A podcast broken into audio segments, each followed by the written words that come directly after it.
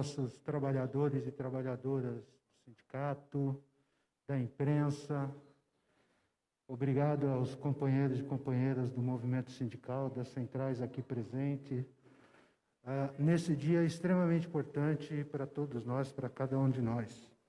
Obrigado, Gleise, e em teu nome saúdo todas as mulheres. Esse é o mês né, que nós lembramos, nos solidarizamos e nos juntamos à luta das mulheres por igualdade, por equidade. E também quero saudar a todos do Partido dos Trabalhadores em teu nome. Ah, essa casa aqui presenciou, eu acho que quase que da vida adulta do Lula, quase todos os momentos, né, Lula? Desde 73, creio que você está na direção do sindicato.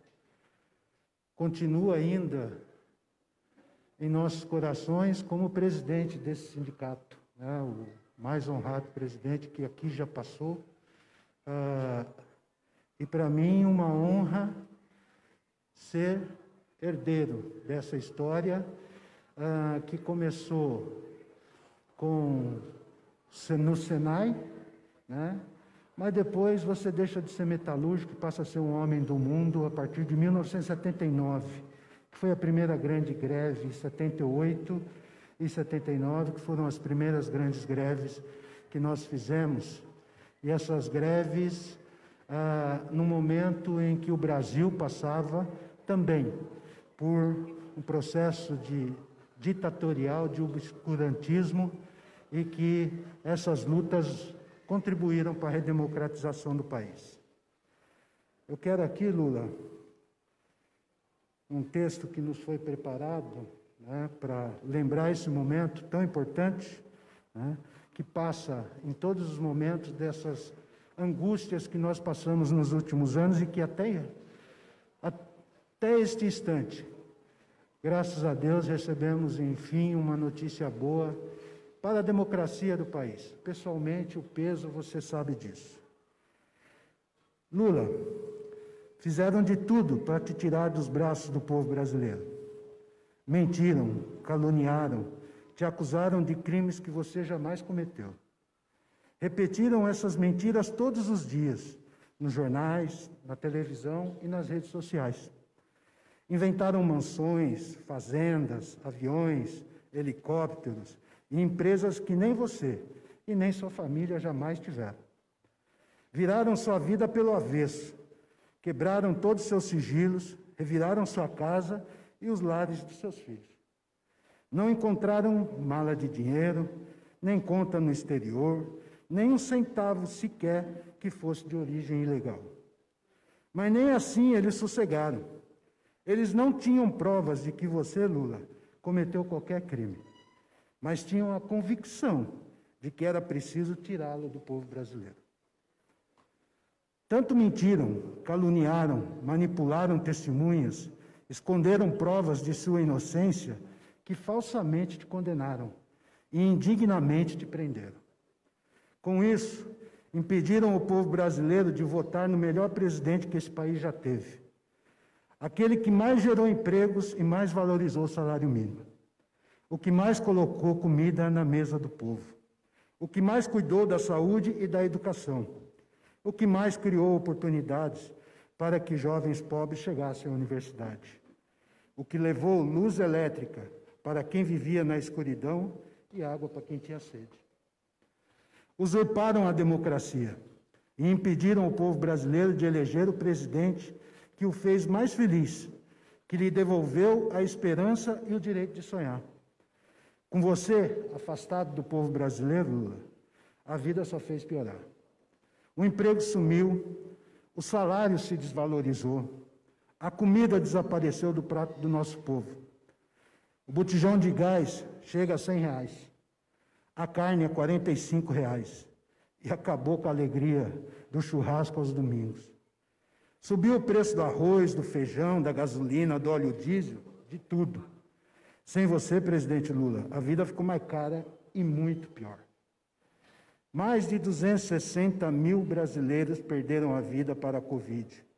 E muitos deles poderiam ter sido salvos se fossem vacinados a tempo.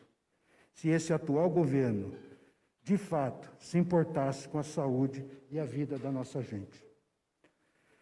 O Supremo Tribunal Federal finalmente reconheceu que Lula foi, sim, vítima de uma farsa e que não teve um julgamento justo. Você clama por justiça, por um tribunal justo. E, acima de tudo, sempre defendeu ser julgado pelo povo brasileiro.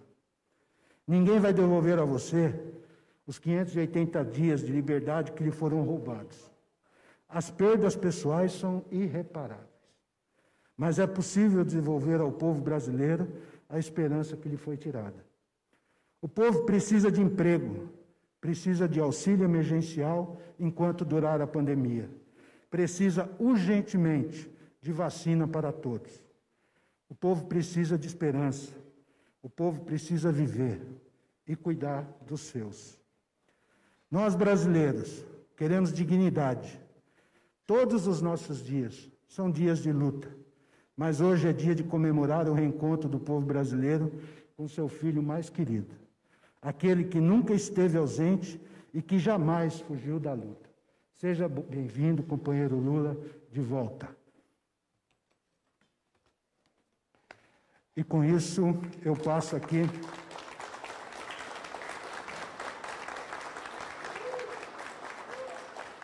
Ao companheiro Lula, que é a razão de nos encontrarmos aqui hoje. Muito obrigado a todos vocês. Lula.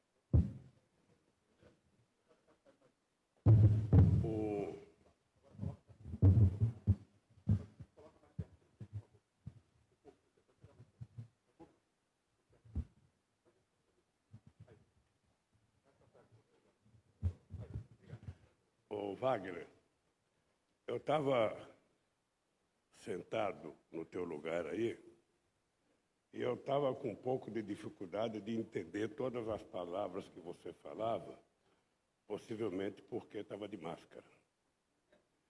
Eu acho que o Sorrentino é médico.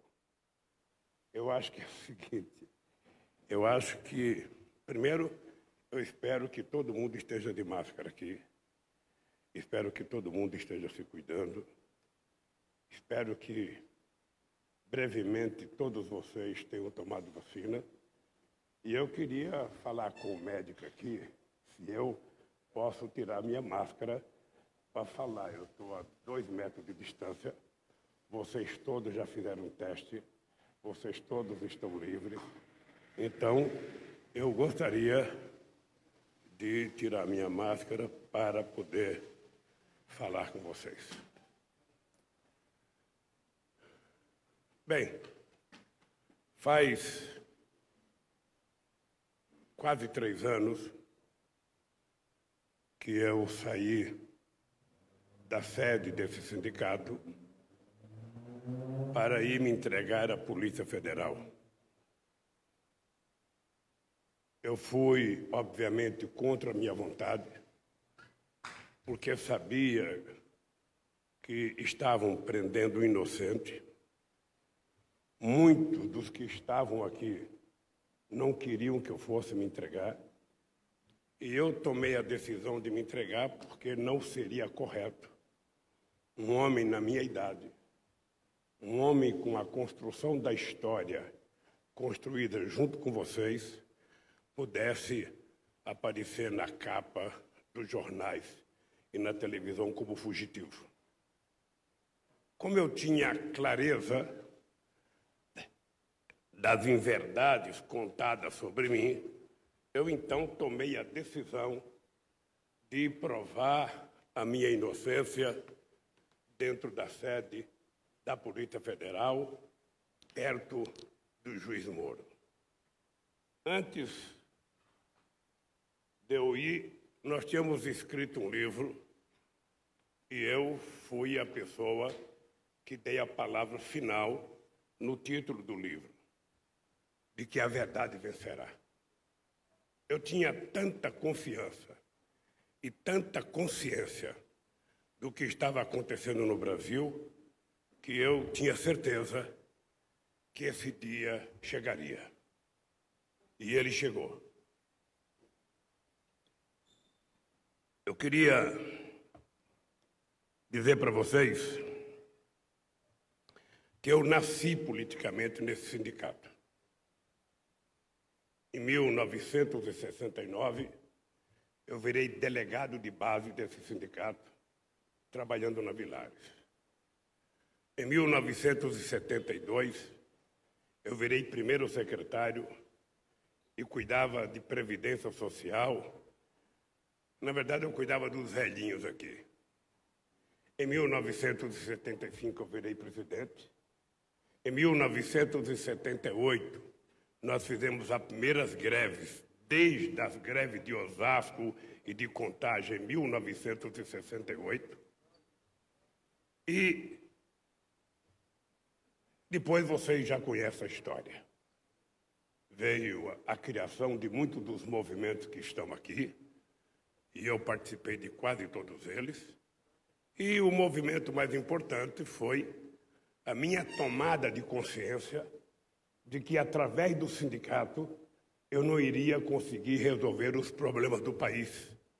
Eu poderia, no máximo, conseguir alguma conquista dentro da fábrica, mas era uma luta muito economicista. É aquela que você ganha hoje e perde da manhã com a inflação. É aquela que você pensa que está ganhando, daqui a pouco a empresa fecha, como fechou a Ford aqui, sem prestar contas a ninguém. E eu então resolvi que era necessário entrar na política e construir uma consciência política no país. Então, eu digo sempre que eu sou na política o resultado da consciência política da classe trabalhadora brasileira. Na hora que ela evoluiu, eu evoluí. E eu acho que isso justifica o convite que eu fiz a vocês para estarem aqui. Porque todas as pessoas que foram convidadas para estar aqui foram as pessoas que estavam aqui quando eu saí daqui para ir para a Polícia Federal e foram as pessoas que acreditavam antes e continuaram acreditando na minha inocência, e por isso eu fiz questão de convidar vocês aqui. Falta, obviamente, um coordenador ou uma coordenadora da vigília de Curitiba, que foi uma das coisas mais extraordinárias que aconteceu na minha vida.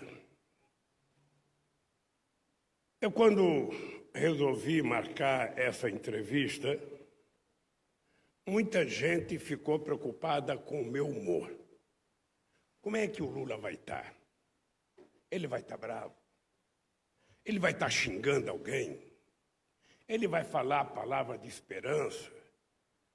E às vezes eu me sentia como a história de um escravo que eu li num livro.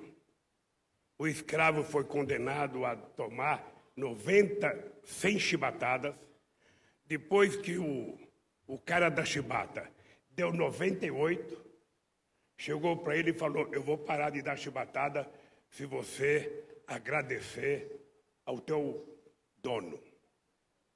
Se você agradecer ao teu dono, eu não dou mais as duas que faltam. E o cara falou: Como é que eu vou agradecer? Eu já estou todo arrebentado. Por que, que eu vou parar? Me dê as outras duas. Então, se tem um cidadão que tem razão de estar magoado com as chibatadas sou eu. Não estou. As pessoas pensam que depois de dar chibatada, joga um pouco de sal e pimenta e a pessoa vai se curar ao longo do tempo. Não importa as cicatrizes que fiquem nas pessoas. Eu sei de que eu fui vítima da maior mentira jurídica contada em 500 anos de história.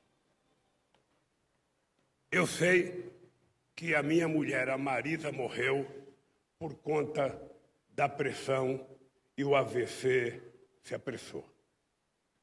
Eu fui proibido até de visitar o meu irmão dentro de um caixão, porque tomaram uma decisão que queria que eu viesse para São Paulo, que eu fosse para o quartel do segundo exército em Ibirapuera e meu irmão dentro do caixão fosse me visitar. E ainda disseram que não podia ter nenhuma fotografia. Então, se tem um brasileiro que tem razão de ter muitas e profundas mágoas, sou eu. Mas não tenho.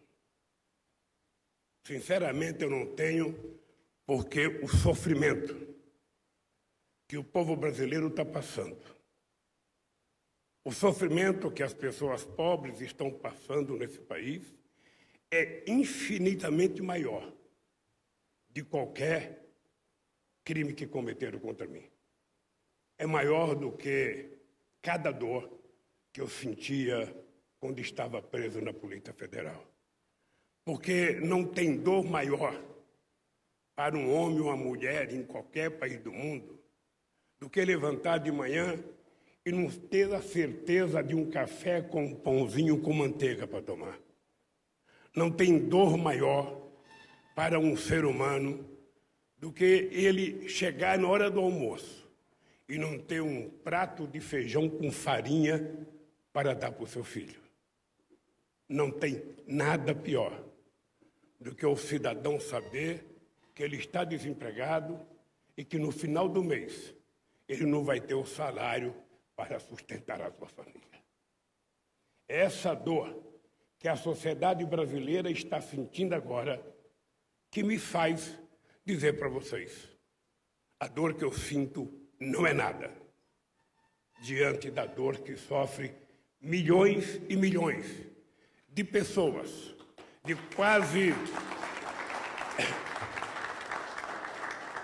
É muito menor do que a dor que sofre quase 270 mil pessoas que viram os seus entes queridos morrer. Seus pais, seus avós, sua mãe, sua mulher, seu marido, seu filho, seu neto, e sequer puderam se despedir dessa gente na hora que nós sempre consideramos sagrado a última visita e a última olhada na cara das pessoas que a gente ama. E muito mais gente está sofrendo.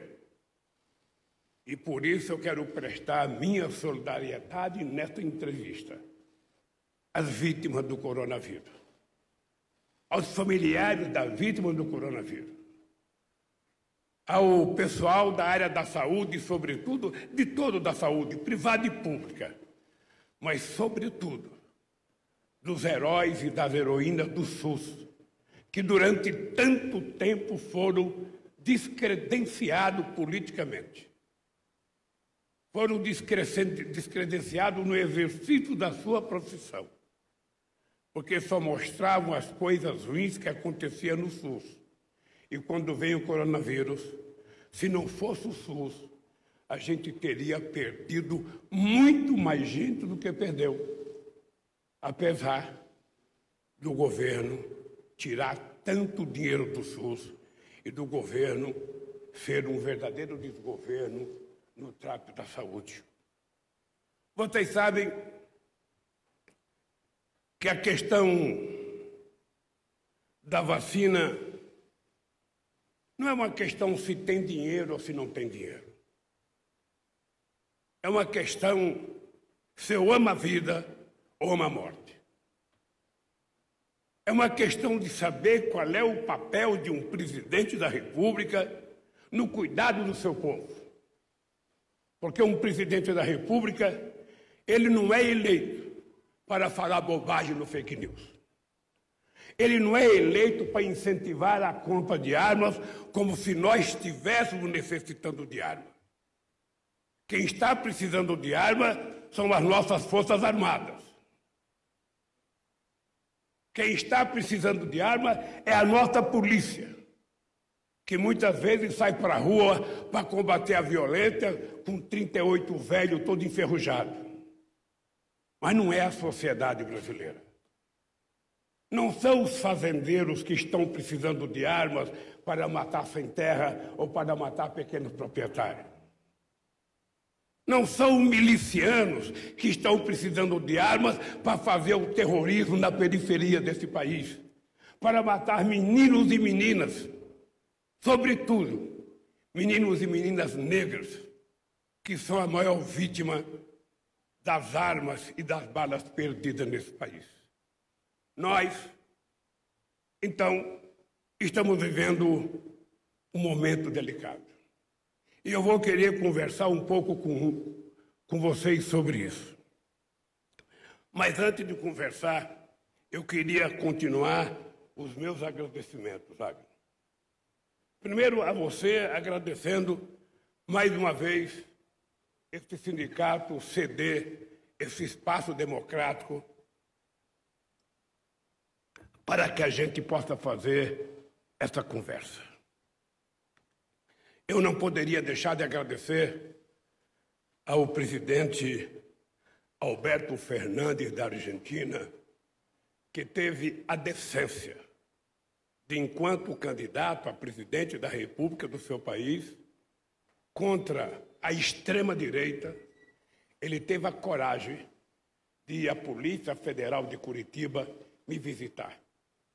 E mais ainda, eu até pedi para ele não dar entrevista, para ele não ser prejudicado pela direita na Argentina. E ele me disse: Lula, eu não tenho nenhum problema com o que a direita vai falar. O meu problema é o que eu vim fazer aqui. Eu vim aqui ser solidário a você, porque acredito que você está sendo vítima da maior mentira política já vida na América Latina. Então, ao presidente Alberto Fernandes, e foi a primeira pessoa a me ligar depois da decisão do Faquim. Então, ao presidente Alberto Fernandes e ao povo argentino solidário, meus agradecimentos. Meus meus agradecimentos ao nosso querido Papa Francisco. Não só porque ele mandou uma pessoa me visitar em Curitiba, me entregar uma carta, que a Polícia Federal não deixou ele entrar porque achou que ele era o embusteiro, que ele não era representante do Papa, e ele era representante do Papa. E depois eu recebi a carta do Papa, além dos belos pronunciamentos do Papa em vários momentos, e o fato do Papa ter a coragem de me receber no Vaticano e termos uma longa conversa, não sobre o meu caso, mas sobre a luta contra a desigualdade, que é o maior mal que hoje paira no planeta Terra. Um planeta que é redondo, um planeta que não é retangular ou não é quadrado. E o Bolsonaro não sabe disso. Portanto, é importante sempre reiterar, quem puder, o planeta é redondo. Ele tem um astronauta no governo. O ministro Ponte da Ciência e Tecnologia sobrevoou num foguete russo quando eu era presidente. Se ele não dormiu, ele viu que o planeta era redondo. Então ele poderia dizer para o presidente dele, ô oh, presidente, não fala mais dessa bobagem não, não acredita no tal do Olavo de Carvalho, sabe? Assume que o mundo é redondo. E eu, então, sou grato porque o Papa Francisco é inegavelmente o religioso mais importante que nós temos nesse momento. Quero agradecer as pessoas com Pera Luiz, o mercadante do grupo de Puebla. líderes da América Latina inteira, que foram solidários e que confiaram na minha inocência. Quero agradecer ao Fórum de São Paulo, que é uma organização da esquerda latino-americana, e quero agradecer a muitos líderes políticos. Eu não poderia deixar de citar aqui o companheiro Pepe Mujica, ex-presidente do Uruguai, uma das pessoas mais extraordinárias que eu conheci. Não poderia deixar de reconhecer aqui a solidariedade do Bernie Sanders, um companheiro senador dos Estados Unidos, quase candidato a presidente da República e, e, e, e que se afastou da campanha. Quero reconhecer com muito carinho, sabe, o comportamento da prefeita Anne Hidalgo, prefeita de Paris, que na disputa da eleição dela teve a coragem, quando a direita escrevia artigo nos jornais, que ela ia perder as eleições porque tinha me levado lá. Ela falou, Lula, para mim, a solidariedade vale mais do que uma eleição. Eu trouxe você aqui para dar um prêmio de cidadão parisense para você e vou ganhar as eleições por conta desse meu gesto. E ganhou as eleições. Por isso, eu quero agradecer a nossa querida prefeita de Paris. Quero agradecer o companheiro Sapateiro, ao companheiro Evo Morales, a Monja Coin, o nosso querido Martinho da Vila, o nosso querido Chico Buarque, o nosso querido Noam Chomsky, um dos maiores intelectuais vivos, sabe, hoje na humanidade. Quero agradecer o meu querido velhinho, sabe, antes de falar o nome dele, esse companheiro passou quatro anos tentando dar uma fazenda dele no interior de São Paulo para a USP fazer um, um campo lá. E a USP passou quatro anos sem dar resposta. Quando foi um dia, ele me procurou, através de um assessor dele, que ele tinha uma fazenda para doar para fazer uma, uma universidade. Em menos de 20 horas, o companheiro Fernando Haddad, que está aqui, sabe, aceitou o terreno e nós pegamos o terreno. E esse companheiro, eu tive o prazer de visitar a universidade com ele, já funcionando. Não sei como é que ela está hoje, depois da destruição do Temer e do Bolsonaro, mas é o meu querido, meu querido companheiro Raduan Nassar. Companheiro, companheiro que já está com mais de 80 anos. Quero agradecer o companheiro, meu biógrafo, que nunca termina o meu livro, o companheiro Fernando de Moraes. Quero agradecer o Martin Schultz, que é ministro na Alemanha e representa a social-democracia, o Roberto Gualtieri, do Podemos espanhol, e do ex-primeiro-ministro italiano da, da Lema. Quero agradecer de coração ao pessoal da vigília. Aqui teve muita gente que foi na vigília. Aqui teve muita gente que ficou muito tempo na vigília. Mas aquelas pessoas enfrentaram loucuras da Polícia Federal. Tinha um delegado que eu não sei se ele era saudável ou não, se ele bebia ou não, mas ele provocava a vigília, chegou a atirar para fazer medo à vigília, chegava a chamar a polícia. Tinha vizinhos que a, a, ofendia gente da vigília todo dia, sabe? E esse pessoal ficou lá 580 dias.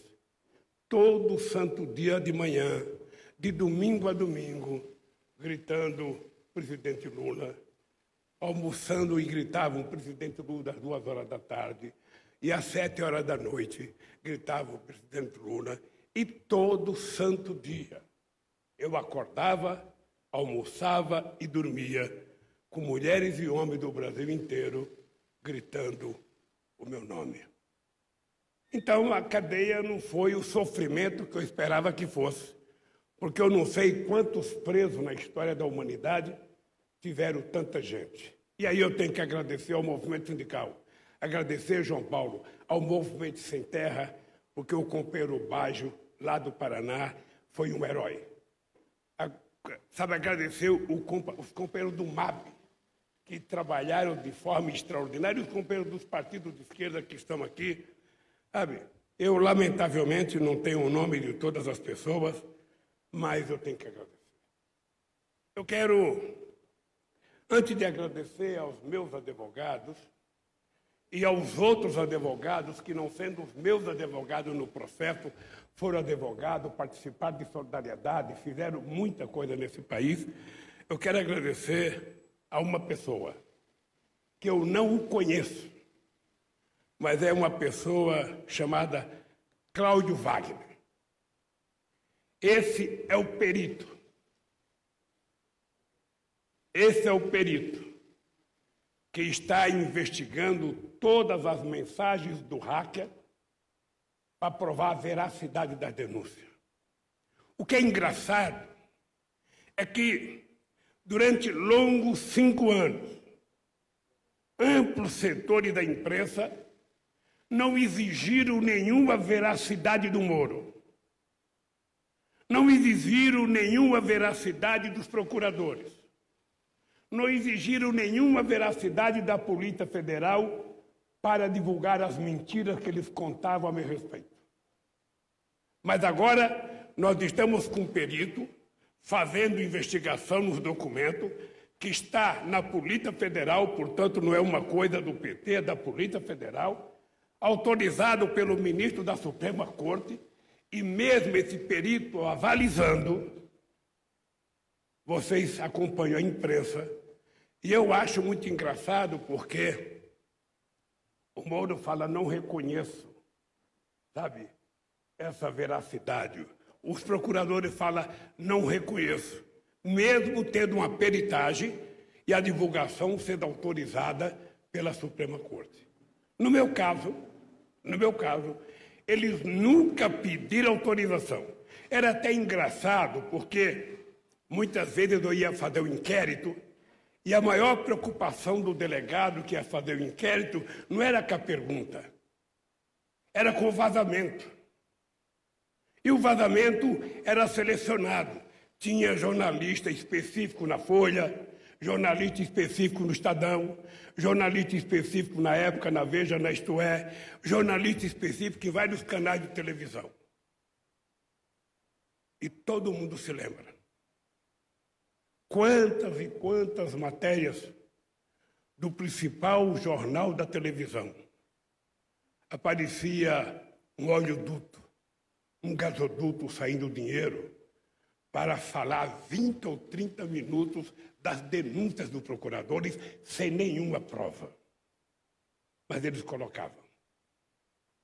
Contra o Lula não precisava provar que o documento tinha seriedade. Era preciso destruir. Afinal de contas, um torneiro mecânico sem dedo já tinha feito demais nesse país. Era preciso evitar que esse cidadão pensasse em voltar a governar o país. Porque a América Latina nunca trabalhou em 500 anos com política de inclusão social. Então, inclusão social é para 35% da sociedade. Quem pode ir a teatro é uma parte pequena da sociedade. Quem vai ao cinema é uma parte pequena. Quem vai a restaurante é uma parte pequena quem vai aos parques bonitos, quem vai às vernissagens nesse país, quem vai às exposições, é só uma parte pequena. A maioria fica no seu lugar. Afinal de contas, o papel do trabalhador é trabalhar. E o papel do pobre é esperar as políticas de ajuda do governo quando ela vem.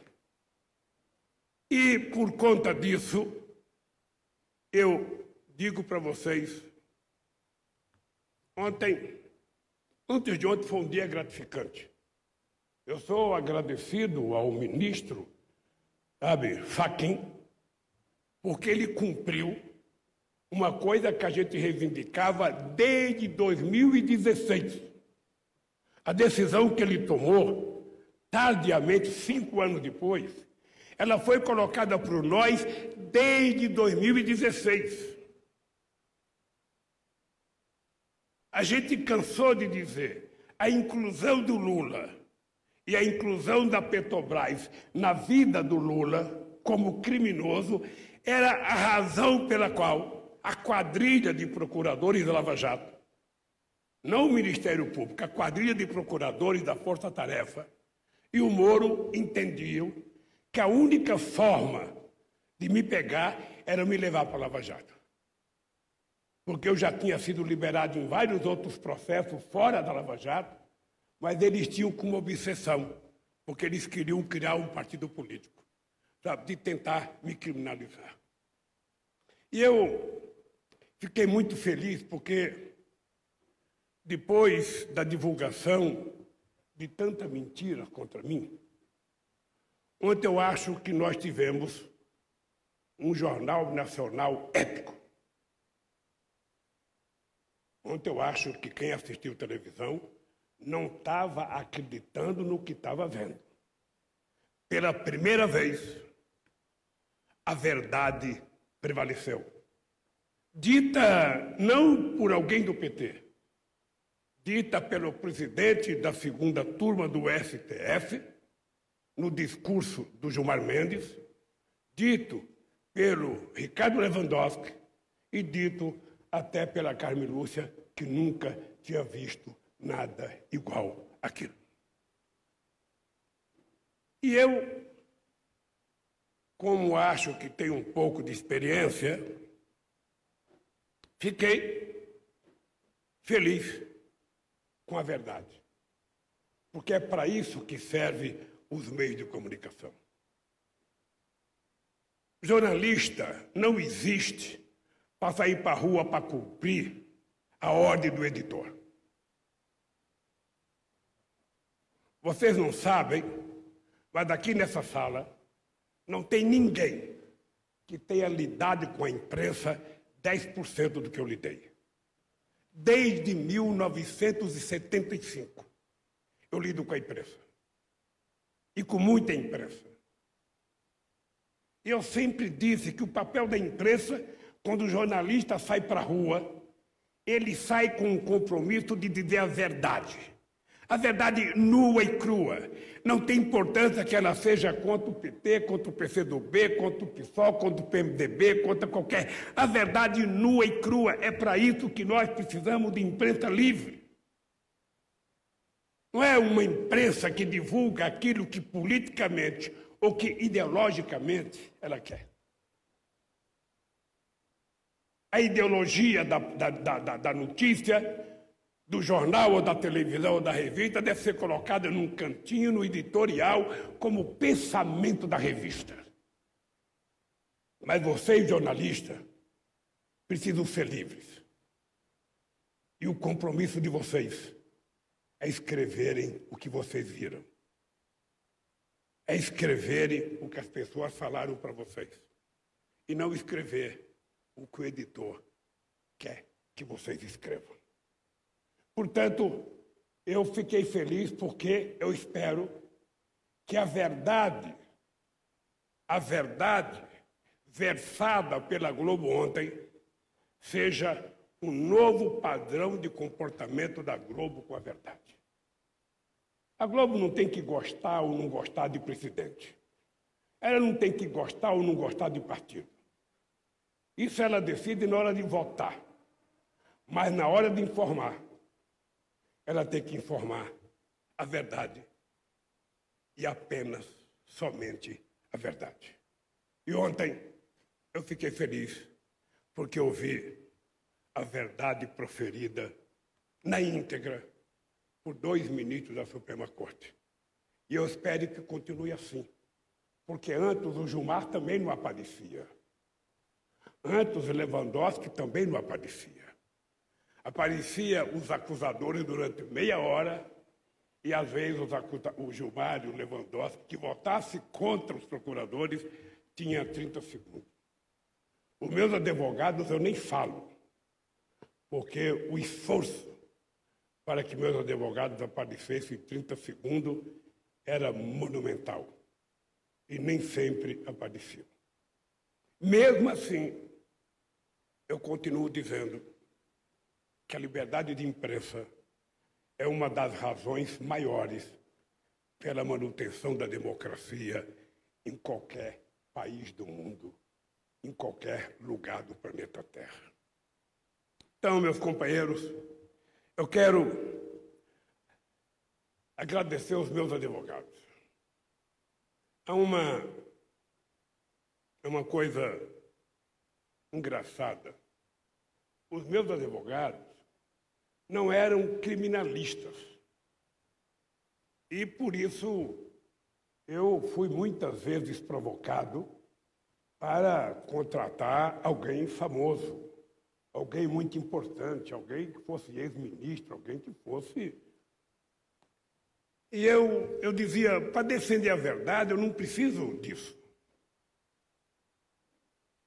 Uma vez pediram para eu conversar com uma pessoa e essa pessoa falou assim para mim: eu posso até participar, mas eu preciso de 3 milhões de reais.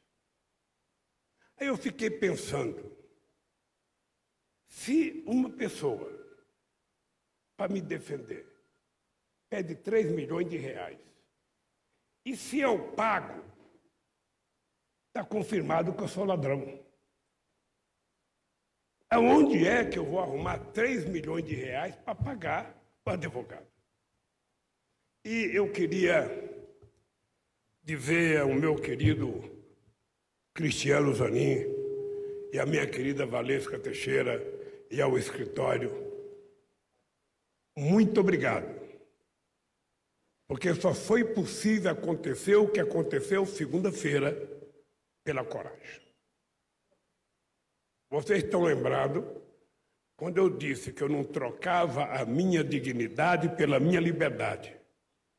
E disse que a minha canela não era canela de pombo, eu não ia colocar, sabe, tornozeleira, e que não ia para casa preso porque a minha casa não era cadeia. Muita gente achou que eu estava radicalizando. E eu estava apenas dizendo o que eu sentia. Eu tinha certeza que esse dia chegaria. Esse dia chegou com o voto do Faquin, de reconhecer que nunca teve crime cometido por mim, de reconhecer que nunca teve envolvimento meu com a Petrobras. E toda a amargura que eu passei, todo o sofrimento que eu passei, acabou. Eu estou muito tranquilo. Processo vai continuar, vai... tudo bem, eu já fui absolvido em todos os processos fora de Curitiba. Mas nós vamos continuar brigando para que o Moro seja considerado suspeito, porque ele não tem o direito de se transformar no maior mentiroso da história do Brasil e ser considerado herói por aqueles que queriam me culpar. Deus de barro não dura muito tempo. Eu tenho certeza que hoje ele deve estar sofrendo muito mais do que eu sofri. Eu tenho certeza que o Daniel deve estar sofrendo muito mais do que eu sofri. Porque eles sabem que eles cometeram erro. E eu sabia que eu não tinha cometido erro. Então, meus agradecimentos aos meus advogados, e meus agradecimentos a, a, todos os advogados do Brasil que foram solidários. Todos. Teve muita gente que foi solidária a mim, muitos documentos assinados, e eu sou sinceramente agradecido a todo mundo.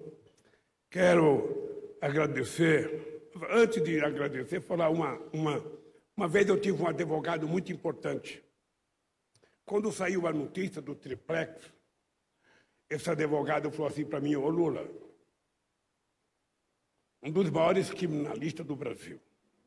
Ô Lula, é o seguinte, você não tem que ter preocupação com esse negócio do triplex, porque não há como isso andar.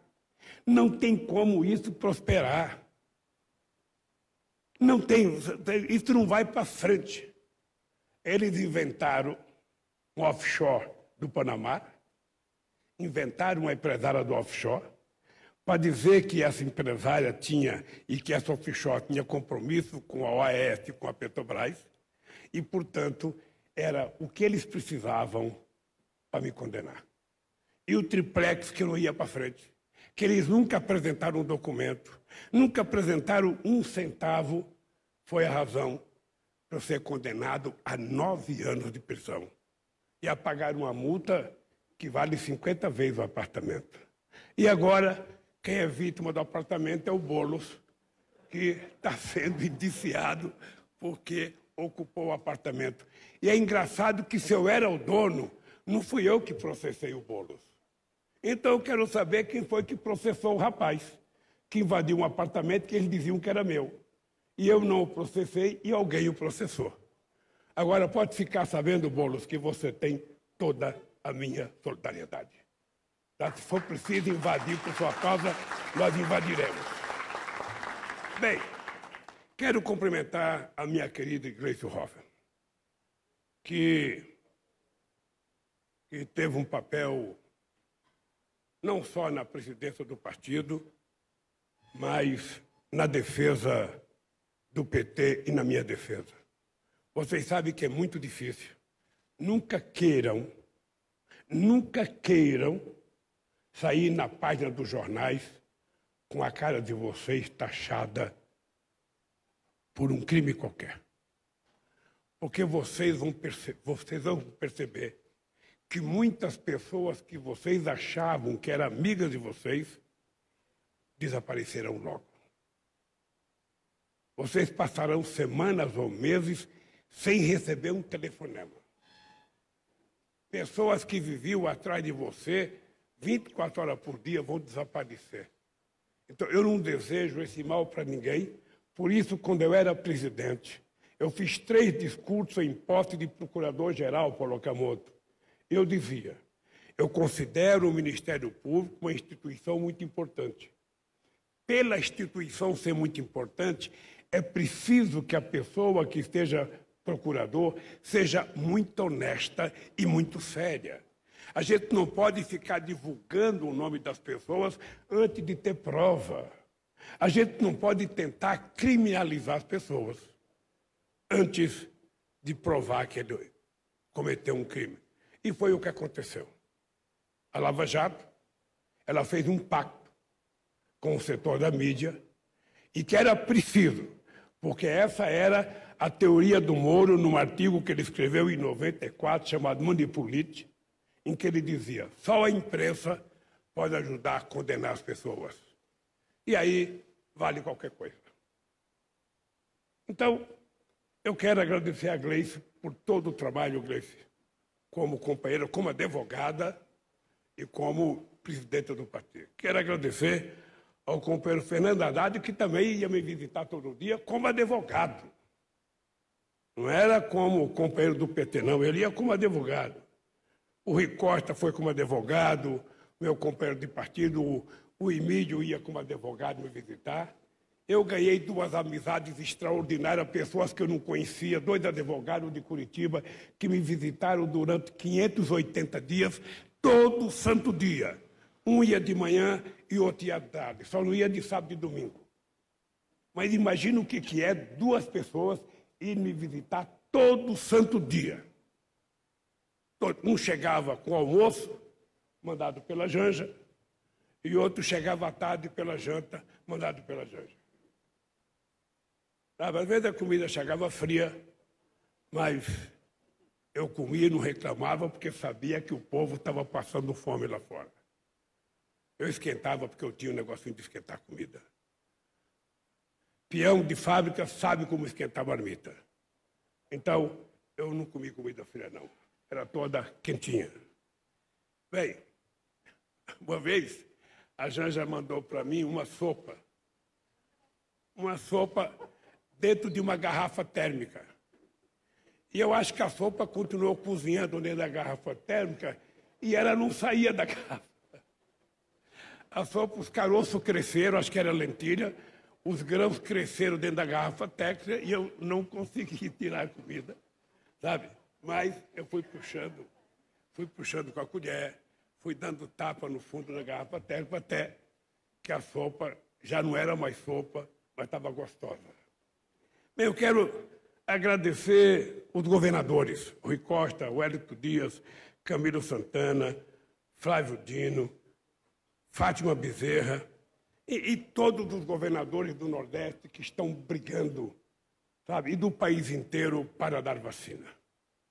Havia uma luta titânica contra um governo incompetente, contra um ministro da Saúde incompetente e contra sabe, as pessoas que não respeitam a vida. Então, aos governadores, minha solidariedade.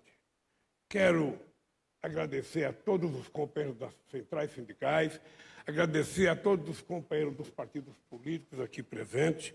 Quero agradecer aos movimentos sociais, a CUTA, a Força Sindical, a, a, a, CGTB, o, o, o, MST, o, M, o MTST, os companheiros da UNE que tiveram um papel extraordinário durante todo o período em que eu fui governo. E quero agradecer a vocês, a imprensa brasileira, porque depois de tudo que eu falei aqui, vocês podem ter certeza que nem o João Roberto Marinho gosta mais da imprensa do que eu, nem ele quer mais democracia do que eu na imprensa, e muito menos o presidente da República. Meus agradecimentos a vocês, porque eu sei que vocês vão continuar trabalhando para tentar melhorar o papel da imprensa na construção da democracia brasileira. Companheiros e companheiras, eu fiquei pensando o que, que eu iria falar com vocês hoje aqui. Ontem eu fiquei até quase meia-noite rascunhando coisa, tirando coisa, anulando coisa. E eu cheguei à conclusão de que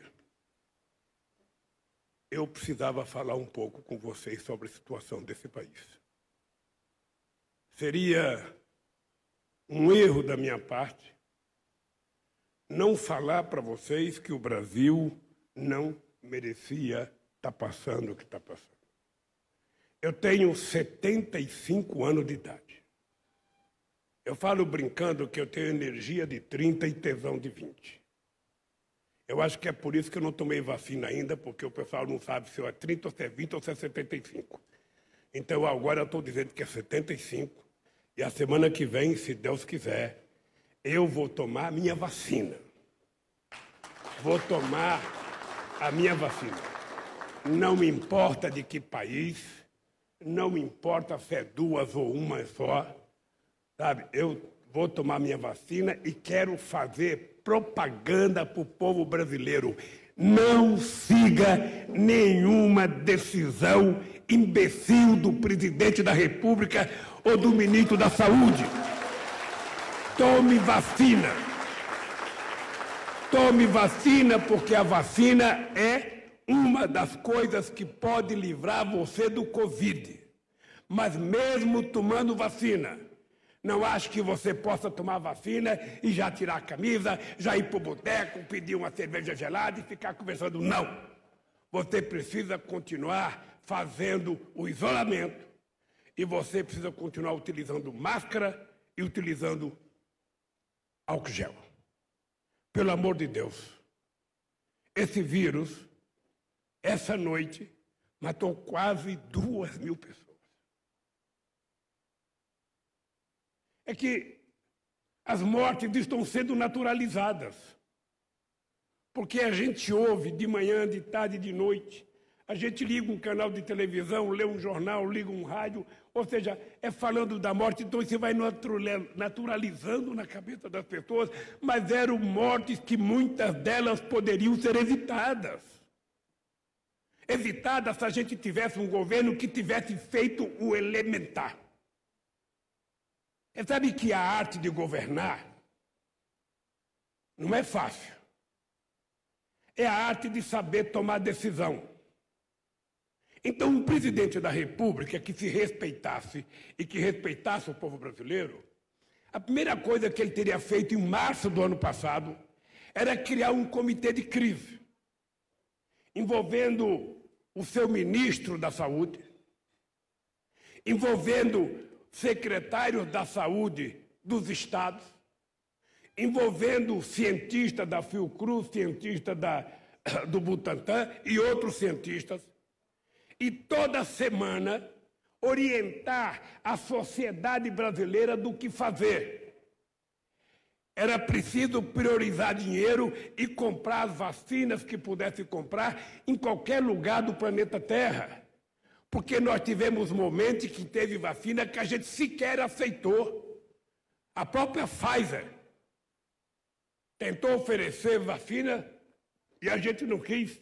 A Organização Mundial da Saúde, porque nós tínhamos um presidente que inventou uma tal de cloroquina nós tínhamos um presidente que falava que quem tem medo do Covid é maricas, que o Covid era uma gripezinha, que o Covid era coisa de covarde, que ele era ex-atleta. E que, portanto, ele não ia pegar. Esse não é o papel no mundo civilizado de um presidente da República.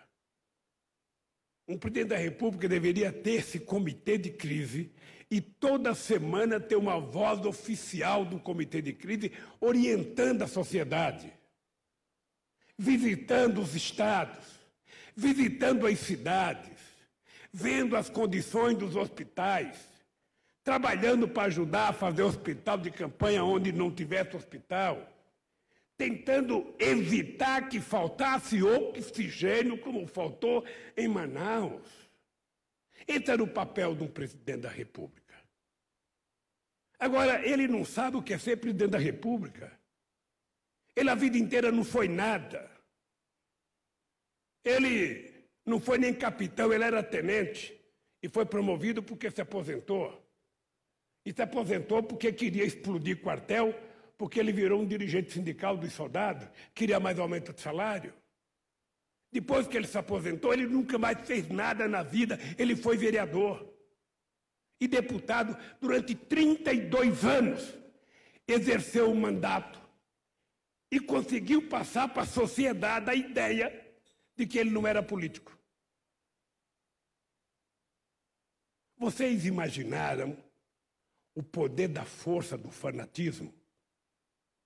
através do fake news, o mundo elegeu um Trump. Através da fake news, o mundo elegeu o Bolsonaro. Porque o pai de vocês ou a mãe de vocês deve ter um dia falado para vocês, filho, a mentira, ela anda de avião supersônico. A verdade anda montada num casco de tartaruga. Então a mentira tem muito mais força porque é mais fácil acreditar.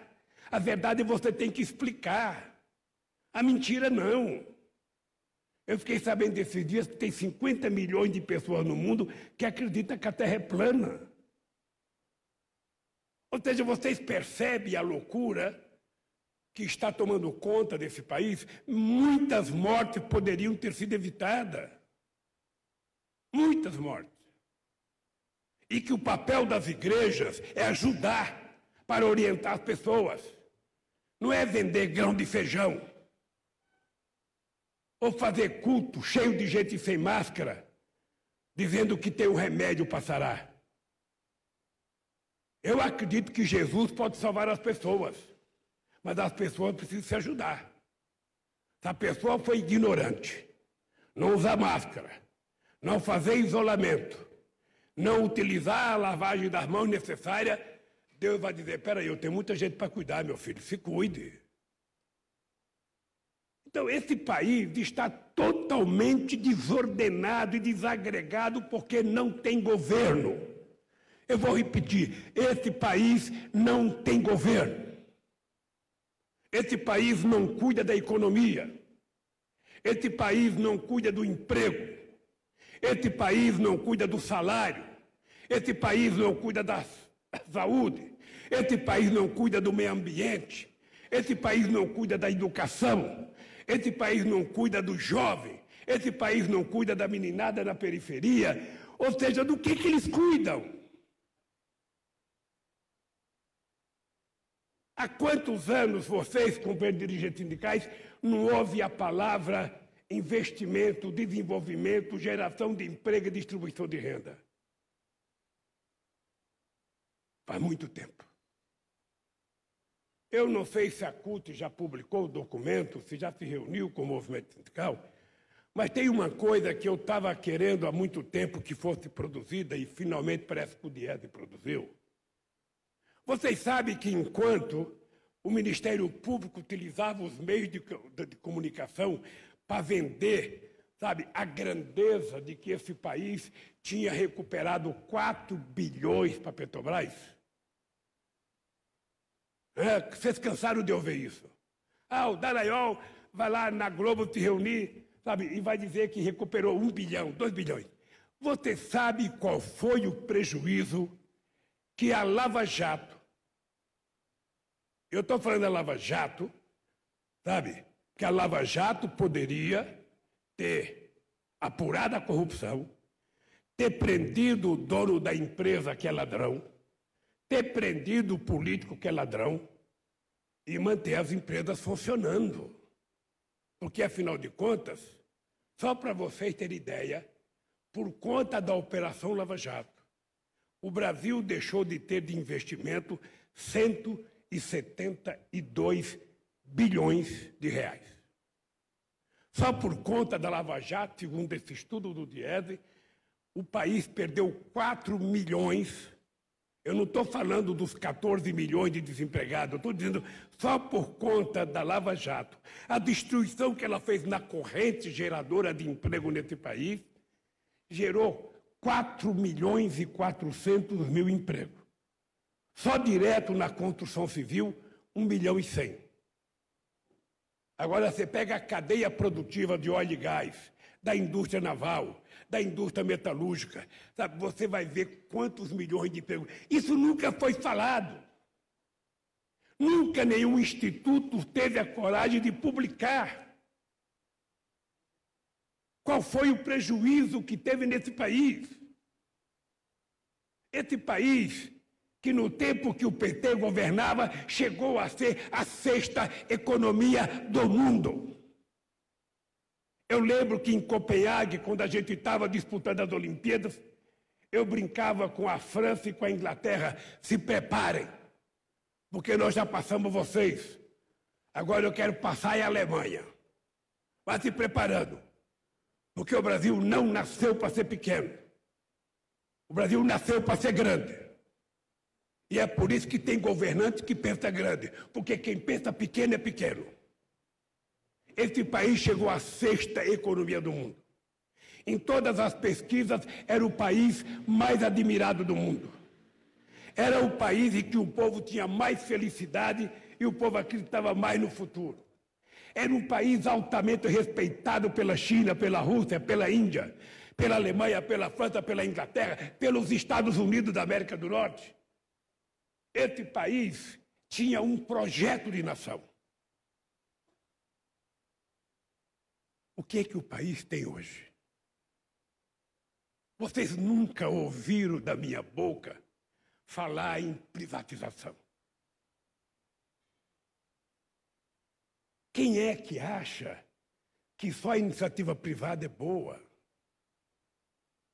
Uma empresa pública como o Banco do Brasil, uma empresa pública como a Petrobras, bem dirigida como foi no nosso governo, ela se transformou na quarta empresa de energia do mundo. A Petrobras investia 40 bilhões de reais por ano. Nós não descobrimos o pré-sal para exportar petróleo cru, cru. Nós descobrimos a Petrobras para exportar, descobrimos o pré-sal para exportar derivados, para ter uma indústria petroquímica poderosa no Brasil. É por isso que nós cunhamos a frase, sabe, o pré-sal é o passaporte do futuro. É por isso que nós colocamos o, o, o 50% do rato para a educação. É por isso que nós pensamos em criar um fundo do povo brasileiro. Tudo isso está sendo destruído. Venderam, venderam a nossa BR. A gente não sabe para quem venderam. Uma empresa que arrecadou em 2019 70 bilhões, foi vendida por 3 bilhões e 900. Você já viu o Guedes falar uma palavra em crescimento econômico, desenvolvimento e distribuição de renda? Não, é vender. Vamos vender. Agora, quando eles venderem e gastar o dinheiro em custeio, o país vai estar mais pobre. O PIB não vai crescer. E a dívida vai continuar crescendo. Porque a única forma de você diminuir a dívida do Brasil não é você parar de gastar com o que é necessário. Porque se você tiver que investir em educação, em saúde, sabe, se você tiver que investir em transporte, em infraestrutura, você tem que colocar dinheiro. O que vai fazer a nossa dívida diminuir em relação ao PIB é o crescimento econômico, é o investimento público. Porque qual é a lógica do investimento público, gente? É que se o Estado não confia na sua política e ele não investe, por que, que o empresário haveria de investir? Eu vou contar um dado que talvez você não saiba. Eu vou contar porque eu estou aqui dentro do sindicato. Quando esse país tinha como presidente da República um metalúrgico, em 2008, a indústria automobilística vendia 4 milhões de carros por ano nesse país. Passado 13 anos, esse país vende 2 milhões de carros. Ou seja, hoje a indústria automobilística é metade do que era em 2008. Porque não há possibilidade de investimento se não houver demanda. Para ter demanda tem que ter emprego. Por que, que vocês acham que o PT está brigando por um salário emergencial de 600 reais? Não é porque a gente acha que o Estado tem que pagar 600 reais a vida inteira. É porque o Estado só pode deixar de pagar quando o Estado estiver gerando emprego e as pessoas estiverem obtendo renda às custas do seu trabalho, aí não precisa de salário emergencial. Mas enquanto o governo não cuida de emprego, não cuida de salário, não cuida de renda, você tem que ter um salário emergencial para que as pessoas não morram de fome. Isso não precisa ler Marx para entender, não precisa ler, sabe, artigo do Delfineto para entender. É a lógica da casa de vocês. Se a mulher tiver dinheiro, se a mulher de vocês, a família tiver dinheiro, ela vai no supermercado, ela vai na feira, ela vai comprar um caderno novo, ela vai comprar um sapato, ela vai comprar uma camisa, e tudo começa a funcionar. Se ela não tem, ela fica em casa prostrada, na frente de um fogão, esperando quando é que eu vou ter dinheiro para comprar alguma coisa. Porque governar um país, gente, um presidente da República, ele tem que conversar com os sindicalistas. Não é possível que um presidente da República não converse com a força do trabalho. Um presidente tem que conversar com os empresários. E me parece que o Bolsonaro só conversa com o louro da van. Morreu o louro da Ana Braga, o louro José, mas está o louro da van. Parece que é conversa, porque não tem reunião produtiva com os empresários, Sabe, não tem. Eu tinha um conselho com 100 pessoas que participava, dirigente sindicato, participava os grandes empresários, participava índio, participava pastor da igreja evangélica, participava padre, participava bispo, participava negro, porque eu queria ouvir a sociedade. Nós fizemos no meu mandato 74 conferências nacionais para ouvir o que a sociedade queria. O Bolsonaro não junta ninguém, ele junta os milicianos, não mostra a cara nas entrevistas dele na saída do palácio, para dizer vai ter mais arma. Estou liberando mais quatro armas, mais dois fuzil. Logo, logo vai ter canhão para todo mundo. Esse povo não está precisando de arma, David. Este povo está precisando de emprego, de carteira profissional está precisando de salário, está precisando de livro, está precisando de educação. O Estado precisa estar presente na periferia desse país. O Estado tem que estar lá com educação, com cultura, com saúde, com política de assistência social. É esse o papel de um presidente da República. Será que o Bolsonaro não leu nada do que a gente fez? Você, Haddad, não produziu nenhum livrinho para dar para o Bolsonaro ler? tantas cartilhas que a gente fez, o PCdoB não fez uma cartilha para mandar para o Bolsonaro, dizendo que é possível governar diferente. Ô Miguel, você pode fazer da Força Sindical e o Sérgio fazer da CUT, para ele saber que é possível. É possível. O Brasil não é dele dos milicianos, o Brasil é de 230 milhões de pessoas. E essas pessoas querem trabalhar, querem comer, querem morar, querem ter lazer. Ah, vocês não sabem como eu ficava feliz quando eu vi um trabalhador mostrar uma picanha e falar: Eu vou comer picanha e vou tomar uma cerveja. É uma coisa fantástica. Vocês não sabem a alegria de ver o pequeno produtor desse país? Vocês não sabem a alegria de ver o pequeno produtor desse país, representado aqui pelo companheiro João Paulo do Sem Terra, produzir e saber que tinha garantia de preço? Saber que o produto dele não ia ficar na, no, no, no porão da casa dele ou estragando no sol e na chuva? A gente comprava esse produto e a gente distribuía se fosse necessário, mas a gente tinha que construir um estoque regulador até para regular preço. Ô, gente, como é que pode o gás de cozinha estar a 105 reais? Como é que pode a cebola aumentar 60%, o tomate aumentar não sei quanto? Como é que pode a luz elétrica aumentar tanto? Como é que pode a gasolina? Ô, David, você é petroleiro. Eu vou aproveitar e dizer uma coisa na tua frente. Não é possível permitir que o preço do combustível brasileiro tenha que seguir o preço internacional se nós não somos importador de petróleo. O Brasil é exportador. Se nós produzimos a matéria-prima aqui, se nós tiramos do fundo do mar, se nós conseguimos refinar aqui, nós produzimos gasolina de avião, nós produzimos diesel e nós produzimos na qualidade que produz a União Europeia. Porque antes de eu chegar na presidência, é uma coisa que vocês não sabem, porque a imprensa nunca divulgou. O, a nossa gasolina tinha 1.500 ppm, é, é, partículas por, por, sei lá por quanto, por milhão. Era uma coisa assim. Eu não entendo, mas eu sei que era. Sabe? Nós fizemos ser 50, padrão europeu. Sabe o que é padrão europeu para quando vocês estiverem andando, sabe? Eu acho errado andar nas ruas, mas de vez em quando vocês andam na rua, não ficar respirando, respirando gás carbônico com, com a gasolina tão poluída e óleo diesel tão poluído. Então a gente fez as nossas refinarias ser padrão mundial. E a gente agora está importando gasolina dos Estados Unidos e óleo diesel dos Estados Unidos.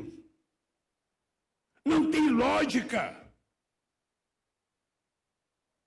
Em 1953, quando a gente estava criando a Petrobras, o jornal Estado de São Paulo e o seu editorial escrevia artigos que o Brasil era ignorante, que o Brasil não tinha que ter petróleo, que o Brasil não precisava de petróleo, que o Brasil tinha que comprar dos Estados Unidos.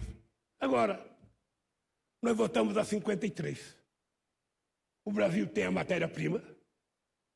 Vocês são jovens e vocês talvez não lembrem de tudo. Mas quando nós descobrimos o pessoal, Sabe o que Camila Leitão falava? Ela falava assim: é, descobriu o pré-sal, mas não pode explorar, porque não tem tecnologia. E o preço do barril vai ser muito caro. Está lembrado, David? Falava isso com a maior disfarçatez. Não só a gente está buscando petróleo a 6, 7 mil metros de profundidade, como o custo do barril fora da terra é apenas um dólar mais caro do que o barril da Arábia Saudita, que é quase a luz do sol. Percebe o que significa isso? Significa investimento em pesquisa e tecnologia que nós fizemos na Petrobras. E é por isso que teve o golpe contra Dilma. Porque é preciso não ter petróleo aqui no Brasil na mão dos brasileiros. É preciso que esteja na mão dos americanos, porque ele tem que ter um estoque para a guerra. Depois da Segunda Guerra Mundial, eles aprenderam que só ganha guerra quem tem muito estoque de combustível. Porque eles sabem que a Alemanha perdeu a guerra porque não chegou em Baku, na Rússia, para ter acesso à gasolina. Então, os países ricos, todos têm grande estoque de combustível. Todos. E nós, que somos um puta de um país grande, que somos um país que tem a mais importante tecnologia em prospecção de petróleo em águas profundas, estamos nos desfazendo disso para poder atender aos interesses do Deus mercado do petróleo. Então, a economia está mal. E a economia está mal e o Covid está tomando conta desse país. A cepa de Manaus parece que mata, é, é dez vezes mais contagiante do que a outra cepa e mata pelo menos duas vezes mais, pelo menos é o que eu vi dos cientistas falarem. Esse país poderia estar pesquisando vacina e fazer vacina. Esse país pode, quando veio H1N1, em 2000, 2000 e não sei quanto aí, sabe? Eu era presidente da República, a gente vacinou 80 milhões de brasileiros em três meses. Esse país tem um sistema de saúde, sabe, que sabe fazer isso. Cadê o Zé Gotinha? Cadê o nosso querido Zé Gotinha? O Bolsonaro mandou embora, porque pensou que ele era petista, não era petista. Ele foi inventado por gente muito importante da saúde sanitária deste país. Não teve nada a ver com o PT. Ele era suprapartidário. Ele era humanista. Ah, e cadê o Zé Gotinha? Acabou. Então eu queria que vocês meditassem. Esse país não tem governo.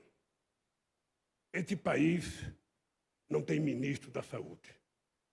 Esse país não tem ministro da economia.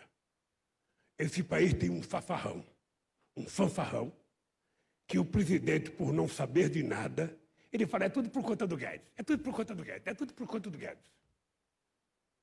Ah, enquanto isso, vocês sabem que o país está empobrecido.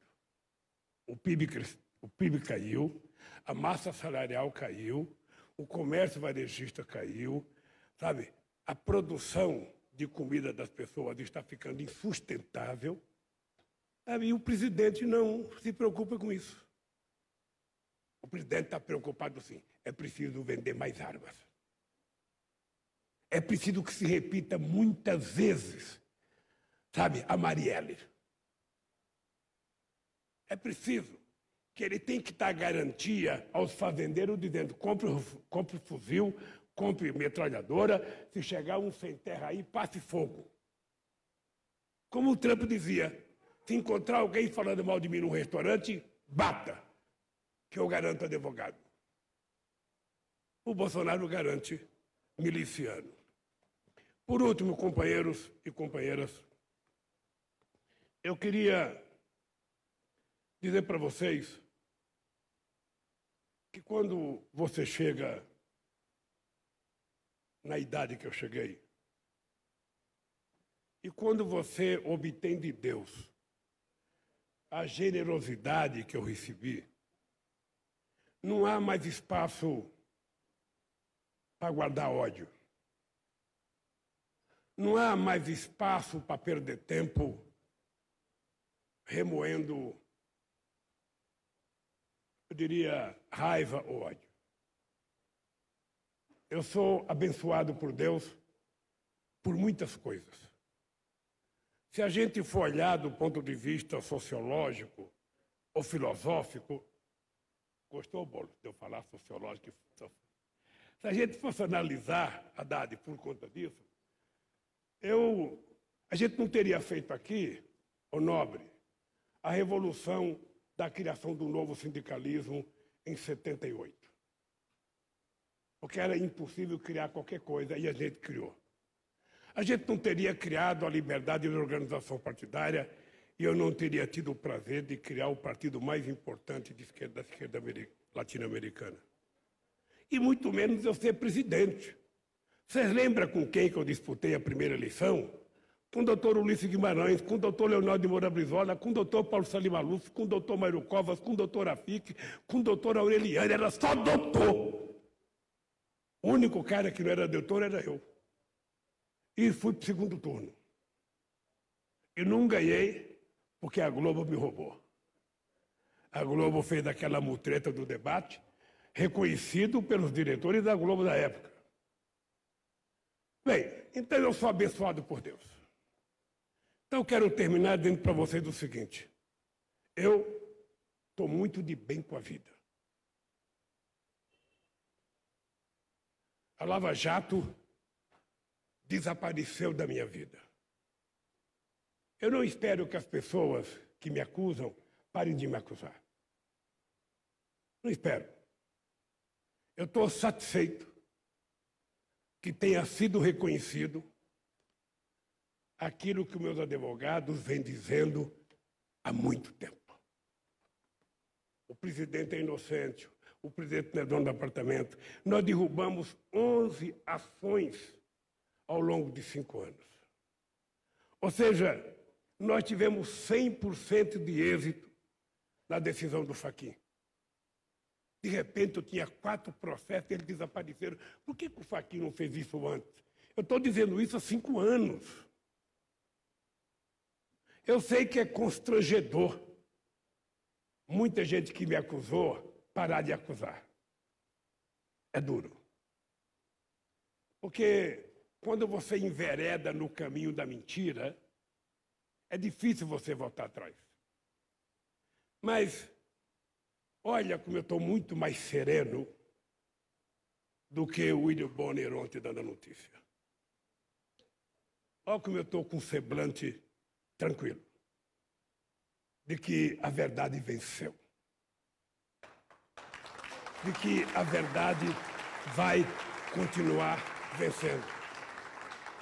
Por isso, companheiros e companheiras, eu quero dizer para vocês, eu quero dedicar o resto de vida que me sobra, que eu espero que seja muito, muito eu espero. A gente começa a gostar da vida quando a gente está mais próximo do céu.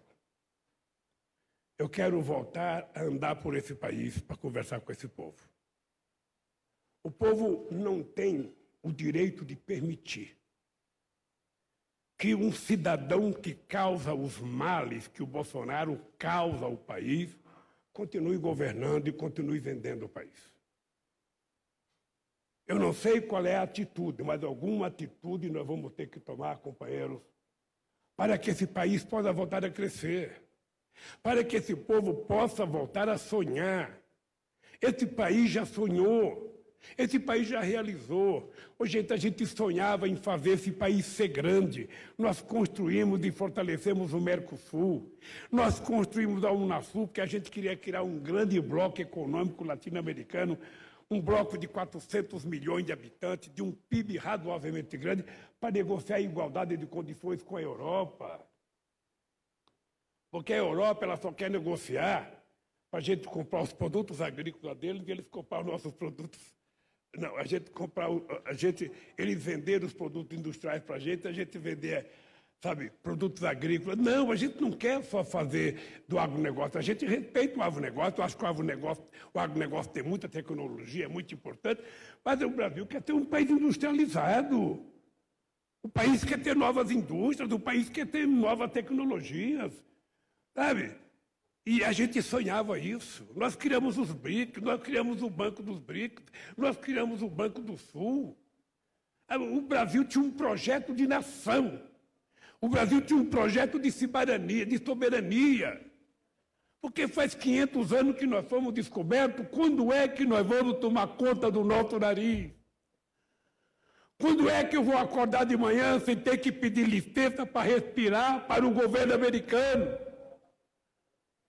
Quando é que eu vou levantar de manhã sabendo que meu povo está tomando café, que ele vai almoçar e vai jantar, que as crianças estão na escola, que as crianças estão tendo acesso à saúde, à cultura? Quando é que nós vamos acordar? Isso é possível. Nós provamos isso.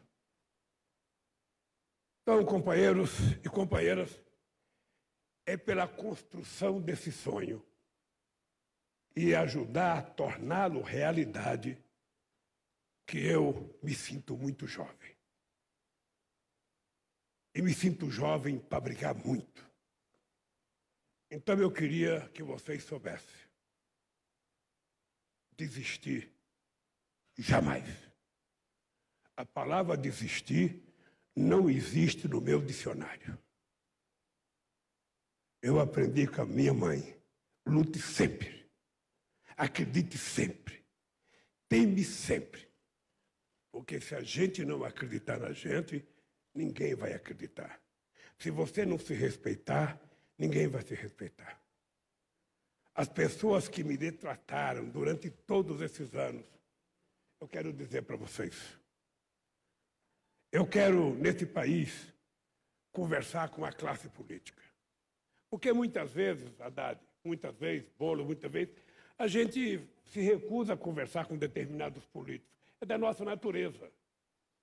Mas veja, eu gostaria que no Congresso Nacional só tivesse gente, sabe, boa, gente de esquerda, gente progressista, mas não é assim. O povo não pensou assim, o povo elegeu quem ele quis eleger. Então nós temos que conversar com quem está lá para ver se a gente conserta esse país. Eu, eu, eu preciso conversar com os empresários. Eu quero saber aonde é que está a loucura deles, de não perceberem que se eles quiserem crescer economicamente, se eles quiserem que a bolsa cresça, se eles quiserem que a economia cresça, é preciso garantir que o povo tenha emprego, que o povo tenha renda, que o povo possa viver com dignidade, senão não há crescimento. Será que é difícil? Ou será que nós vamos ficar refém do Deus mercado? Que só quer ganhar dinheiro, não importa como. Nós já vimos a experiência da crise de 2008, com o subprime americano e depois com a quebra do Lehman Brothers. E quando eles quebram, quem é que coloca dinheiro para salvá-los? É o Estado. O Estado que eles repudiam, o Estado que eles destroem, quando eles quebram, quem põe dinheiro é o Estado para salvá-los. Nos Estados Unidos, quando quebrou o sistema habitacional pela bolha, com o subprime, eles ajudaram primeiro os bancos, para somente depois pensar nos coitados que perderam as casas. Quando é que a gente vai pensar nos de baixo primeiro? Então, não tenham medo de mim. Eu sou radical. Eu estou radical porque eu quero ir à raiz dos problemas desse país. Eu sou radical porque eu quero ajudar a construir um mundo justo, um mundo mais humano, um mundo em que trabalhar e pedir aumento de salário não seja crime, um mundo em que a mulher não seja tripudiada por ser mulher, um mundo que as pessoas não sejam tripudiadas por aquilo que querem ser, um mundo que a gente venha abolir definitivamente o maldito preconceito, sabe, racial neste país. Um mundo em que não tenha mais bala perdida. Um mundo em que o jovem possa transitar livremente pelas ruas de qualquer lugar, sem a preocupação de tomar um tiro. Um mundo em que as pessoas sejam felizes aonde quiserem ser que as pessoas sejam o que elas decidirem. Um mundo que a gente tem que respeitar a religiosidade de cada um. Cada um é o que quer. Cada um tem a espiritualidade que quiser. Ninguém é obrigado a ser da minha religião, seja a que você quiser, a que você acredita.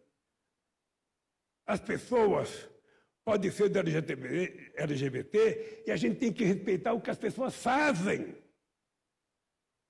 Esse mundo é possível. Esse mundo é plenamente possível. E é por isso que eu convido a vocês a gente lutar nesse país para garantir que todo, todo, todo brasileiro, independentemente da idade, tome vacina. E para isso a gente tem que obrigar o governo a comprar vacina. Mas, ao mesmo tempo, nós temos que brigar pelo salário emergencial e, ao mesmo tempo, que brigar por investimento em geração de emprego, sobretudo a partir de infraestrutura. Temos que brigar numa política de ajuda aos microempreendedores, ao pequeno empresário brasileiro que não se suporte e quebra. Quantos restaurantes estão fechando? Quantas farmácias estão fechando? Quantas lavanderias estão fechando? Quantos institutos de beleza estão fechando? Para que, que existe governo? É para tentar encontrar solução para essa gente.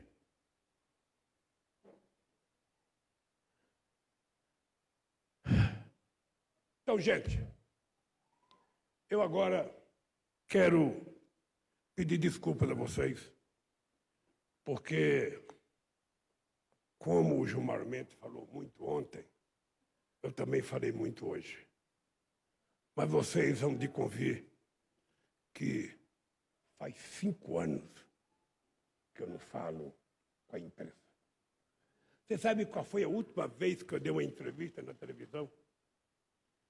foi para o Roberto Dávila na Globo News há uns cinco ou seis anos atrás, uns quatro anos atrás. Eu virei uma espécie de vírus. Não encosta no Lula. Não ouça o Lula. Uma vez eu fui condenado a três anos de cadeia em Manaus. Eu fui considerado a três anos, sabe qual era a minha arma? O juiz disse que eu tinha a língua felina. Então, eu quero dizer para vocês, para defender o povo brasileiro, para defender as coisas que vão salvar esse país, eu vou continuar com a minha língua felina. E quero agradecer, porque se não fosse vocês, possivelmente eu não teria chegado aqui. Muito obrigado. E vamos às perguntas, que é isso que vocês querem.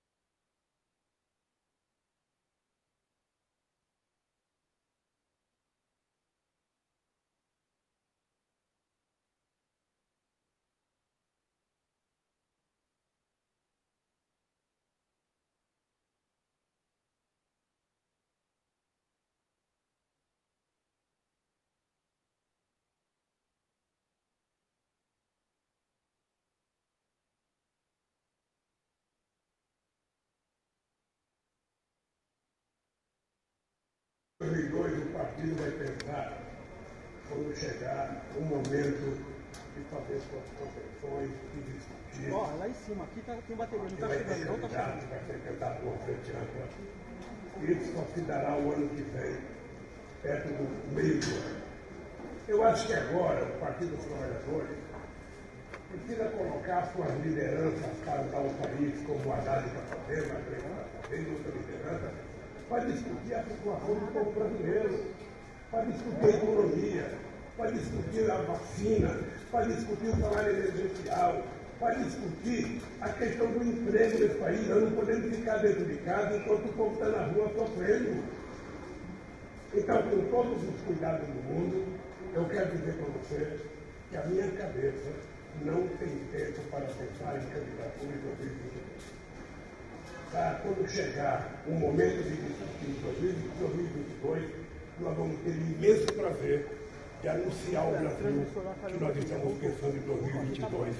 E vamos discutir se vai ter um candidato do Frente Ampla, vamos discutir se vai ter um candidato do PT, mas aí eu acho que é bastante.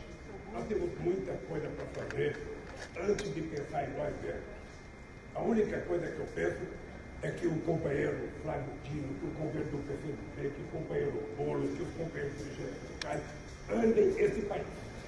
Que a única anda esse país porque a educação está sendo destruída. É isso que eu espero. Agora, para discutir candidatura, eu acho que vai ser bem para frente que a gente vai discutir. Boa tarde, presidente Sérgio Rocha Globo.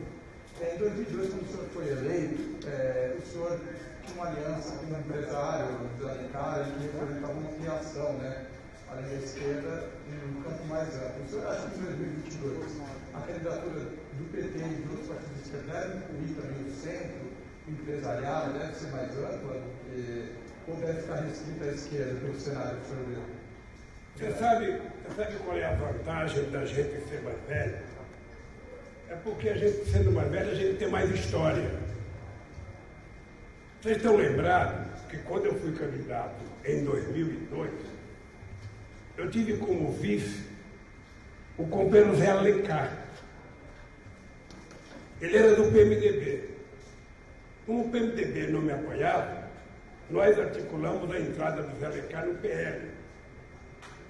E foi a primeira vez nesse país que nós fizemos uma aliança entre o capital e o trabalho. O Zé Alencar, um grande empresário, e eu, um modesto dirigente sindical, para governar esse país. E, sinceramente, sem nenhuma falsa modéstia, eu acho que foi o momento mais promissor da história democrática desse país. Foi um momento em que muita gente nem acreditava que estava acontecendo no Brasil o que aconteceu. Essa categoria aqui pode dizer para vocês quantos empregos eles recuperaram. Os petroleiros podem dizer quantos empregos eles tiveram.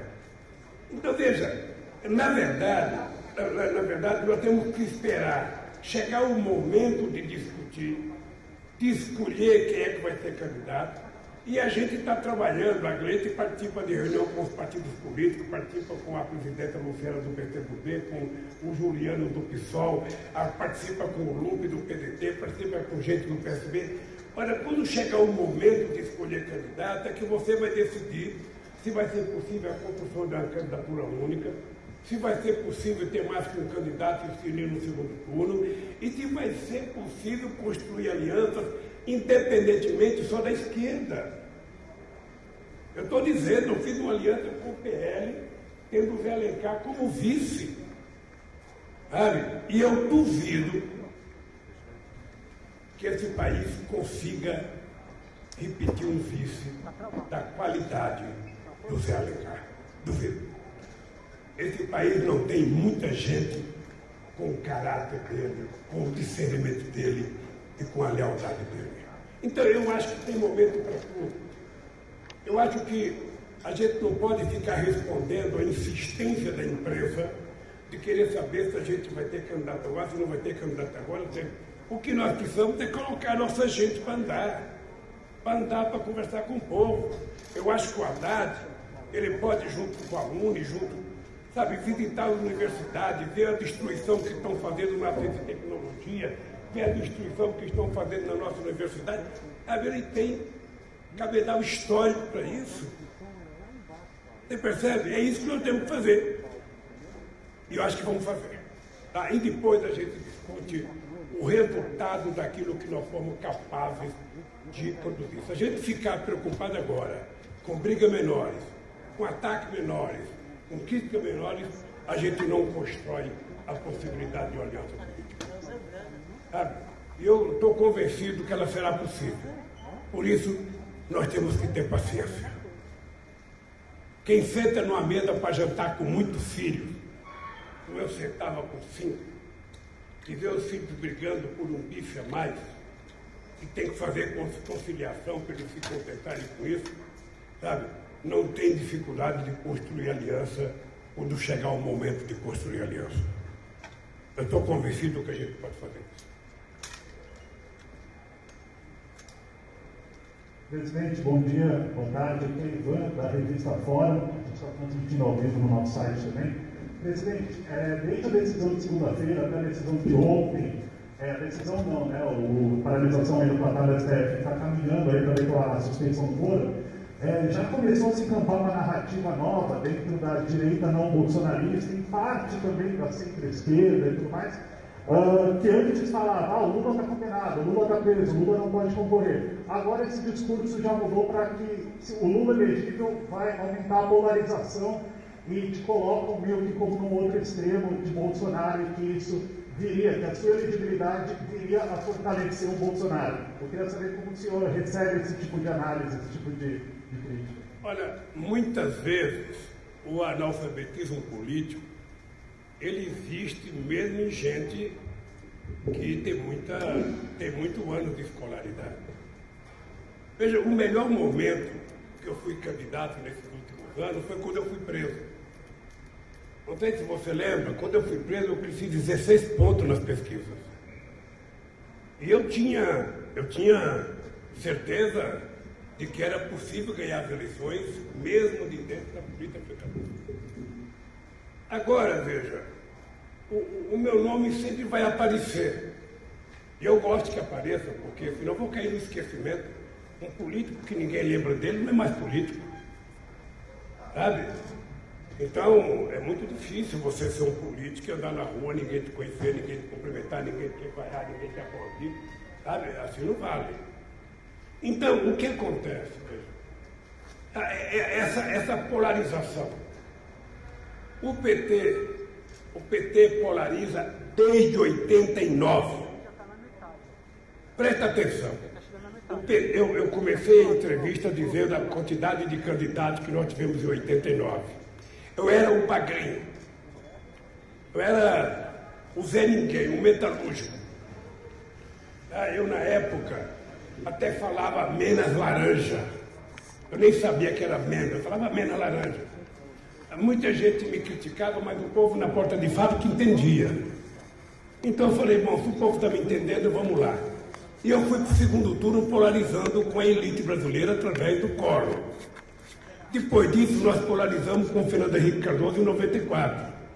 Depois disso, nós polarizamos com o Fernando Henrique Cardoso outra vez em 94. Depois disso, nós, em, em 98. Depois disso, eu fui eleito em 2002 polarizando com o PSDB. Depois disso, eu fui reeleito em 2006 polarizando com o PSDB. Depois disso, a Dilma foi eleita presidente em 2010 polarizando com o PSDB.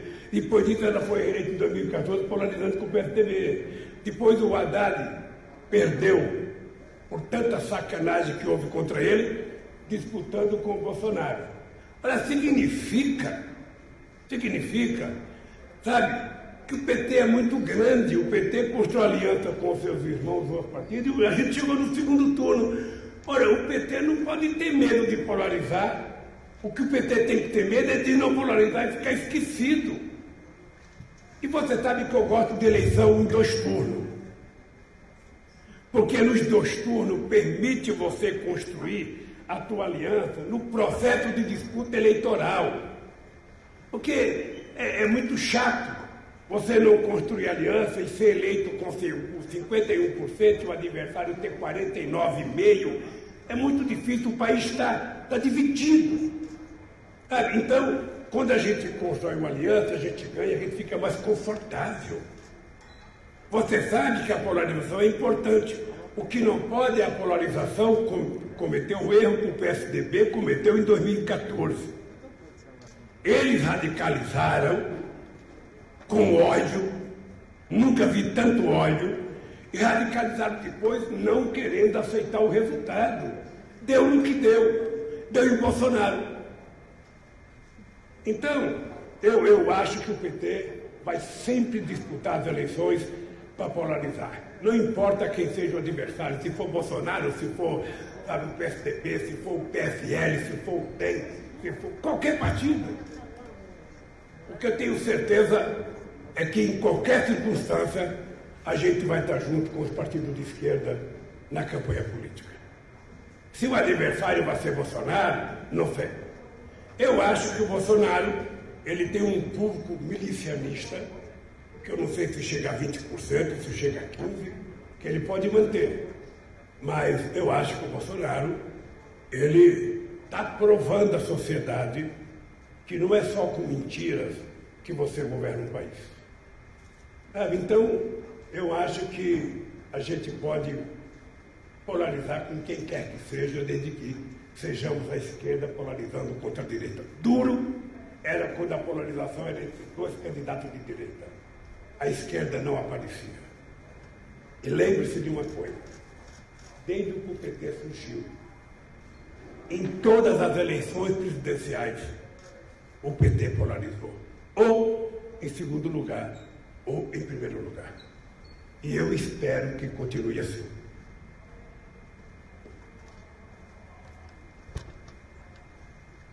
Presidente. Sou Hassan Se você puder falar um pouquinho mais alto.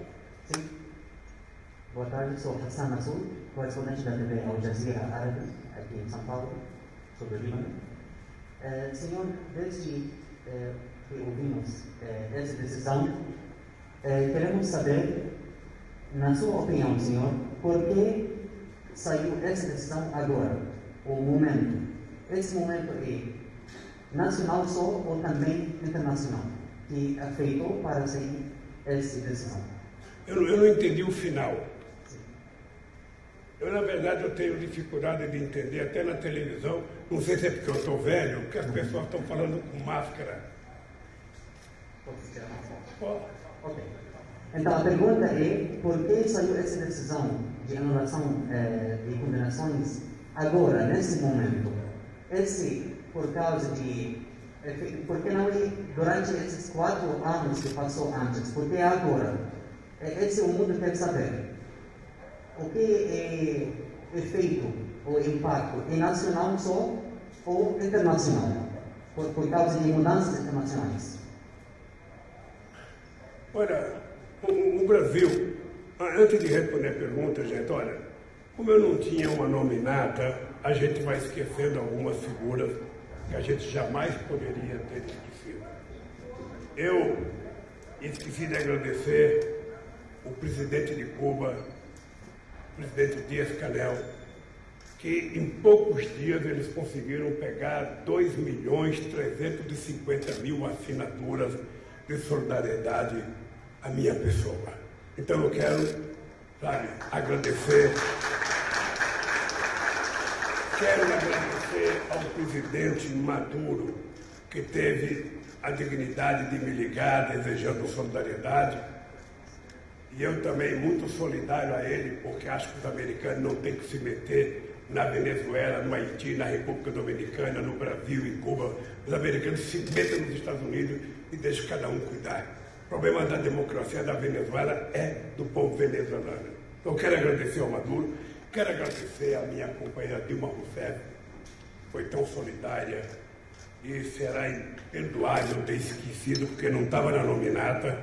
E quero agradecer o meu, meu amigo Paulo Camoto, que é do Comitê Lula Livre.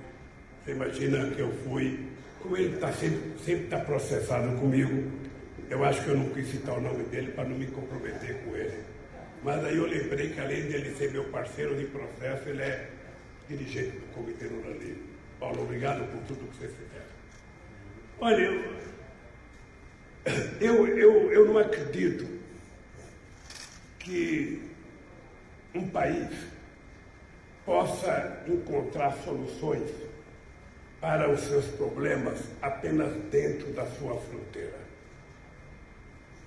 Eu acho que o mundo globalizado, ele exige que um país do tamanho do Brasil tenha uma abertura política, sabe, que seja capaz de conversar com todas as pessoas, porque quando você tem, quando você é chefe de Estado, que você mantém relação com outro Estado, você não precisa gostar ideologicamente do presidente.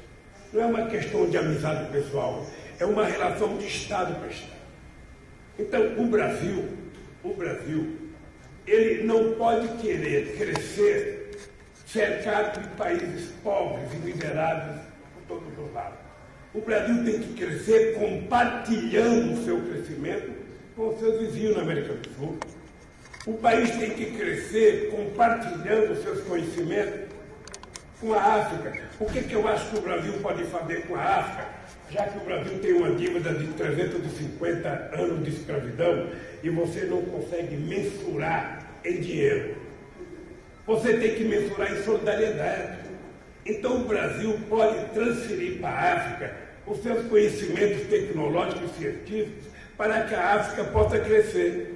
Por exemplo, eu era, quando eu era presidente, nós fizemos uma fábrica de remédio para produzir antirretrovirais em Moçambique. Nós fizemos uma universidade aberta em convênio com a Universidade Federal do Ceará. Nós levamos a Embrapa para Gana, no Senegal, na perspectiva de que a Embrapa ajudasse a África fazer, na savana africana, o que foi feito no centro-oeste brasileiro. Sabe? Ah, nós tínhamos ideia de ter uma relação forte com a Rússia e com a China. Inclusive, se você quer saber, eu tinha a intenção da gente construir uma moeda forte para que a gente não fosse obrigado a ficar dependente do dólar. O Obama sabia disso. Por que, que um país do tamanho do Brasil tem que ficar dependente do dólar? Sabe, a gente tem que ter uma moeda comercial para a gente se livrar. Bem, então eu acho que não é possível a gente governar se a gente não tiver uma relação muito forte com todo mundo.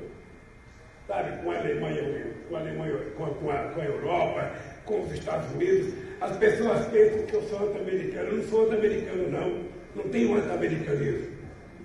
O que eu acho é que a política de dominação americana ela não prevê outro protagonista na América Latina. E quando o Brasil começa a se apresentar como protagonista, ele está, peraí, a China está querendo entrar na América Latina, o Brasil está crescendo muito sua influência, o Brasil está crescendo influência na África, o Brasil está crescendo influência não sei aonde, esse Lula foi chamado para o G8 todas as reuniões, esse tal de Brasil está participando do G20, vamos diminuir o espaço dele. É assim. Então, ah, você veja o negócio. Quando eu acreditei que era possível fazer um acordo com o Irã, eu fui ao Irã. Antes de ir ao Irã, eu convidei, conversei com Obama, que estava puto da vida, ele não queria que eu fosse. Eu tava, conversei com o Islamério, conversei com o Sarkozy, conversei com o Rugital, conversei com o Medvedev.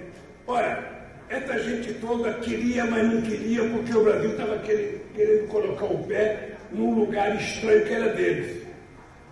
Eu teve uma reunião que eu perguntei se as pessoas já tinham conversado com o Ahmadinejad. Vocês acreditam que nenhum presidente tinha conversado com o Ahmadinejad?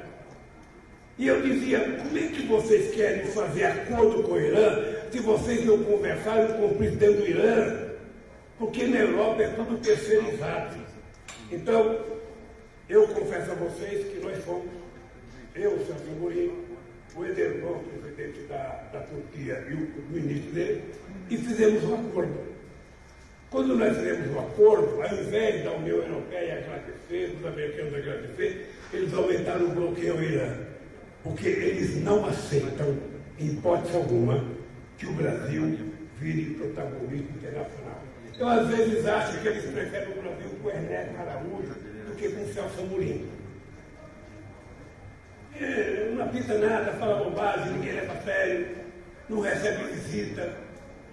Sabe? A única visita que ele vê é quando ele fica olhando para o céu, passando um avião com autoridade viajando de um país para o outro. Ninguém dá importância para eles, falam bobagem todo santo dia, não respeitam ninguém. E respeito é uma coisa importante, você tem que dar, se você quiser receber. Eu acredito nisso.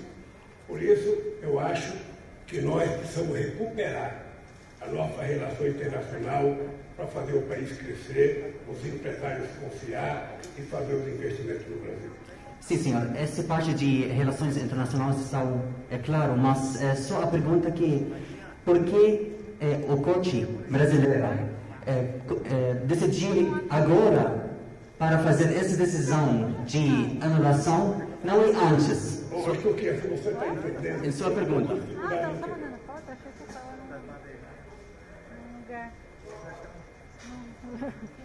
Aí eu acho que alguém poderia fazer pergunta tirando a máscara, seria melhor. O vírus dele não vai vir aqui não. Eu estou com dificuldade, então eu vou falar intérprete. Tá?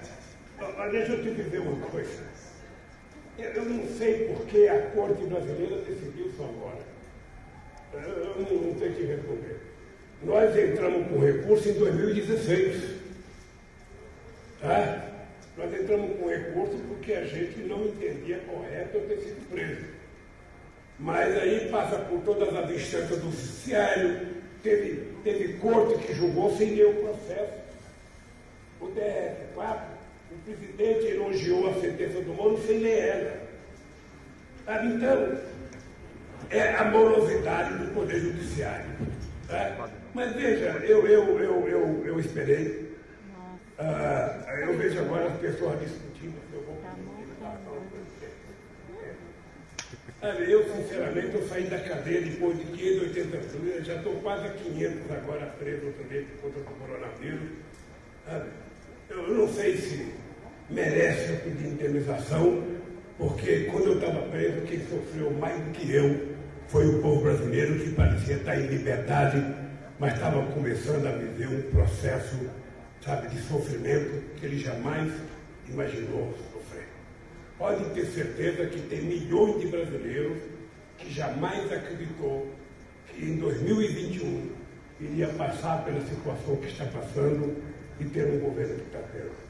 Então, eu não, não saberia te responder por que, a corte demorou tanto. Era importante a gente perguntasse para a corte por que, que demoraram tanto se o Lula tinha tanta pressa. Sabe? Acontece que minha, o meu tempo não era o tempo deles. Mas ainda bem que está bom, mas não sabe. Boa tarde, presidente. Está ouvindo bem agora? Presidente, meu nome é Cosmo, sou da TVT, Rádio Brasil Atual e da Rede Brasil Atual. Presidente, o senhor falou que a partir da segunda-feira o senhor toma a primeira dose da vacina. Quando tomar a segunda dose, tomar a segunda dose e aí o tempo de anticorpos, recuperar, eh, passar todo o tempo necessário, o senhor pretende voltar a percorrer o Brasil? E se sim, a partir de quando? Obrigado. Olha, eu pretendo voltar a recorrer o Brasil porque isso faz parte da minha vida desde 1979. Ah, visitar o país e conversar com as pessoas é você sabe, estar diante do problema, olhando nos olhos das pessoas. Você não fica sabendo dos problemas só teoricamente. Eu, sinceramente, eu gosto de abraçar as pessoas, eu gosto de apertar a mão das pessoas, eu gosto de eu gosto de tratar as pessoas numa relação de companheiros e companheiras. Eu lembro quando a Dilma era candidata a presidente, ela andava comigo e ela era um pouco inibida, ela ficava, a gente chegava numa construção, tinha um monte de trabalhador, e a Dilma ficava meio distante, falava, Dilma, corda atrás do cara, Dilma. Qual é o medo que você tem, pô, sabe? E eu sou assim, o Celso Amorim, o Celso Amorim, quando era meu ministro, ele ficava às vezes preocupado, porque eu não sabia conversar sem passar a mão na perna da pessoa, sem passar a mão no na cabeça. Às vezes um rugital com aquele cabelo cheio de, de, de um gel, que eu não sei se era a mesma brilhantina que eu usava nos anos 70. Mas eu vira e mexe, passava a mão na cabeça dele, passava a mão no ombro, passava a mão na perna dele. Eu achei que gostava, porque a gente fez uma grande amizade. Fazia o mesmo composto, o mesmo compava, sabe? Então eu acho que política é isso. Política é uma relação química. É uma relação química. Ou seja, se uma pessoa falar para você, eu estou com cálculo renal por telefone, você vai sentir brava. Mas se você estiver perto de uma pessoa que está com cálculo renal e você vê ela se contorcer de dor no chão, faz uma diferença muito grande. E por isso eu gosto de fazer política conversando, andando e abraçando as pessoas. Eu peço a Deus que leve o Covid-19 embora para a gente poder voltar à normalidade nesse país. Boa tarde, presidente. Sou Débora Freitas, da CNN Brasil. Ontem, o Ciro Gomes disse que, no caso Moro, o senhor é inocente, mas que não dá para dizer que o senhor é honesto. Diante dessa declaração, você acha possível construir uma frente, frente ampla de esquerda com Ciro Gomes? Obrigada. Eu só não entendi o seguinte, eu sou inocente, mas não sei o quê. que o senhor é inocente no caso Moro, mas que não dá para dizer que o senhor é honesto. Essa foi a fala dele, exatamente. Sinceramente, eu não sei se merece uma resposta. Eu não sei. Mas você...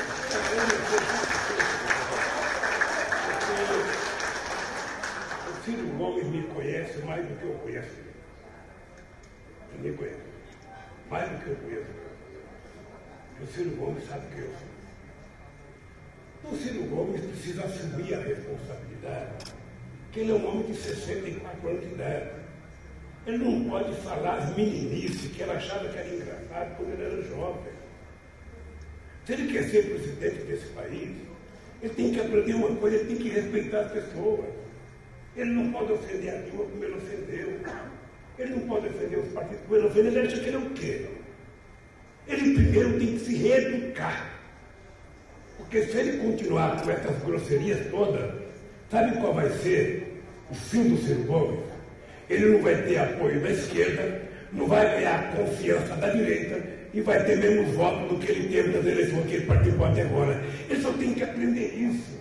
O Ciro tem que aprender que humildade não faz mal a ninguém. Que é, é preciso respeitar as pessoas, é preciso tratar as pessoas com o mínimo de carinho. Ele não tem que ficar provando a cada entrevista que ele dá uma frase nova. Não importa os efeitos dela. Sabe? E eu tenho dito, eu tenho dito, eu respeito o Ciro Gomes, eu gosto do Ciro Gomes, eu sou paciente do Ciro Gomes, mas eu, por exemplo, a, o tratamento que eu tenho a Dilma é um tratamento, sinceramente, irrespeitoso, que não merece respeito de ninguém. Então é o seguinte, o Ciro tem chance. Se há 64 anos de idade ele não aprendeu, ele tem chance ainda. Sabe? Porque se chegar aos 70 com essa ignorância, ele não vai aprender mais nada. Mas nas conversas para a Não é, formação de possível uma... alguém, não é possível alguém se passar a ideia que é tão inteligente. Não é possível alguém passar a ideia que, que lê tanto e ter atitudes tão ignorantes como ele tem. Se fosse eu o ignorante, o Lula não é letrado, o Lula só tem um vocabulário de 3 mil palavras. Lula... Mas não é ele que acha que é professor de Deus. Então ele precisa aprender a respeitar.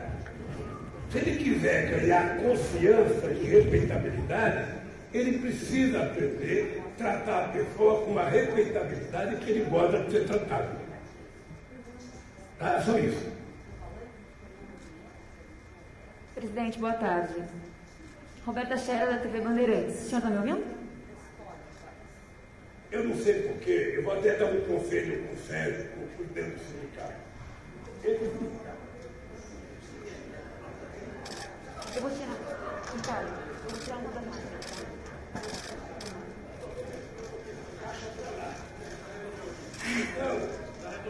Eu tenho dificuldade, eu não sei se porque eu estou velho, estou ficando louco, sabe que velho fica louco. Então, Presidente, tirei uma das máscaras aqui. Melhorou? Perfeito. Eu queria saber se o senhor teme que a decisão seja revertida, a decisão do, do Edson Fachin, depois de um pedido da Procuradoria-Geral da República. E qual a expectativa para um novo processo aí correndo em- no Distrito Federal, em Brasília? olha, eu não sei quando vai parar os processos. Eu, eu, eu fico trabalhando com a seguinte ideia. Eu estou pedindo para que qualquer pessoa que tiver me acusado de alguma coisa mostre uma prova. Tá? Veja, eu passei cinco anos sendo tripudiado porque eu utilizei a Petrobras para fazer os crimes. Aí, de repente, vem o relator da Lava Jato, da Suprema Corte, e diz textualmente que eu não tenho nada a ver com a Lava Jato e anulou todos os processos. Eu esperava, eu esperava, esperava que ele dissesse, "Bom, ao anular todos os processos do Lula, o, o o Delaiol e, e o Ministério Público e o Moro vão ter que pagar os prejuízos do Lula. Bom, mas eu já fiquei contente com essa decisão.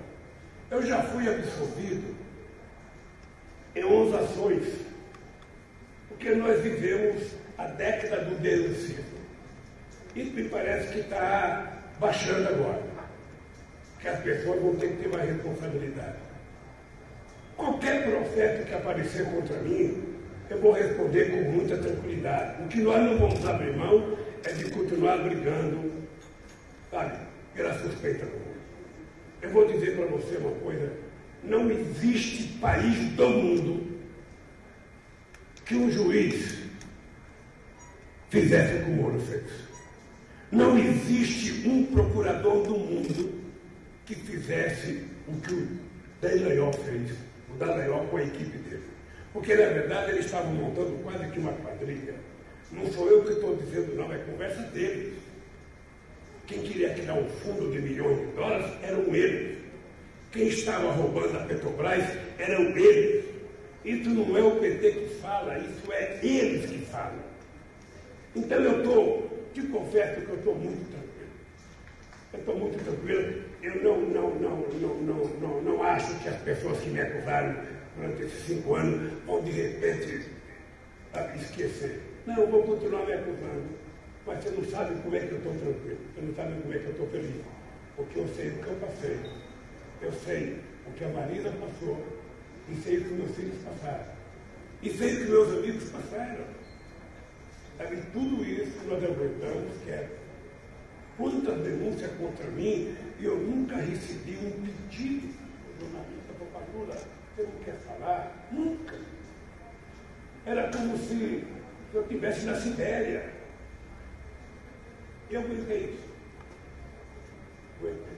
Então, olha, eu quero viver para frente. Tá? Não vou esquecer das chibatadas, como eu não queria que os escravos esquecessem. Mas também não vou ficar tá, de remoendo o que aconteceu. Vamos trabalhar nos próximos anos para encontrar uma solução para o Brasil.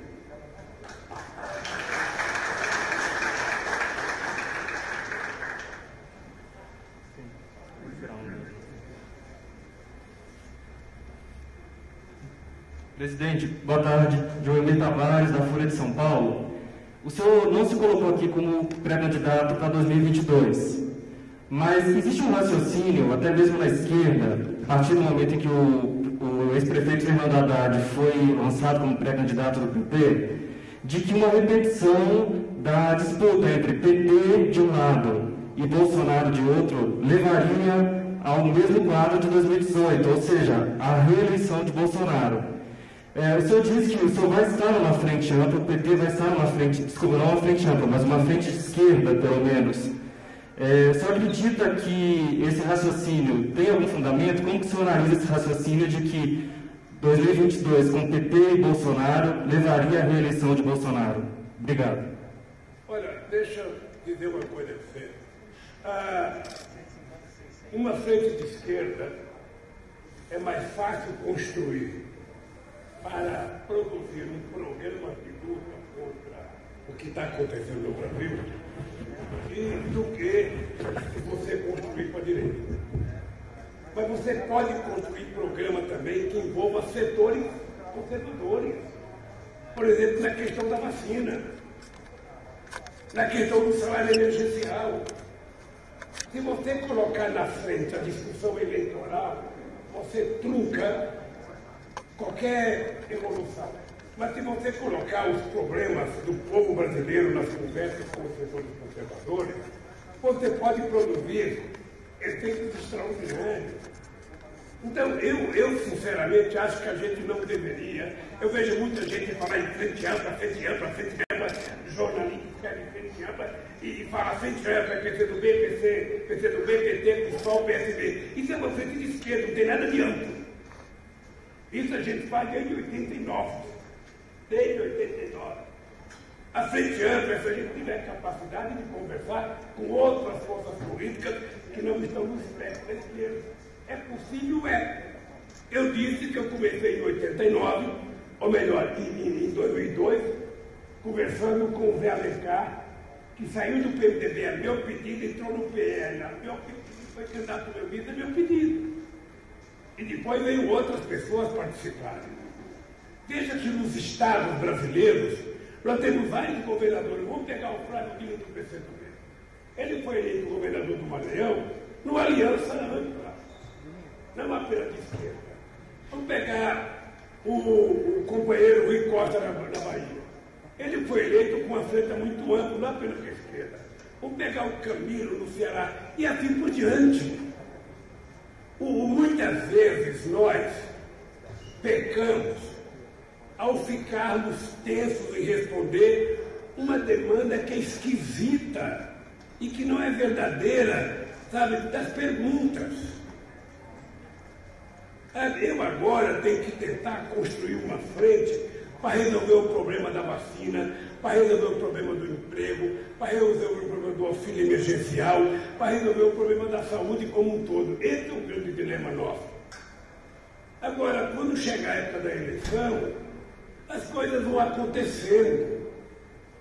Sabe? Então, eu não estou preocupado com isso.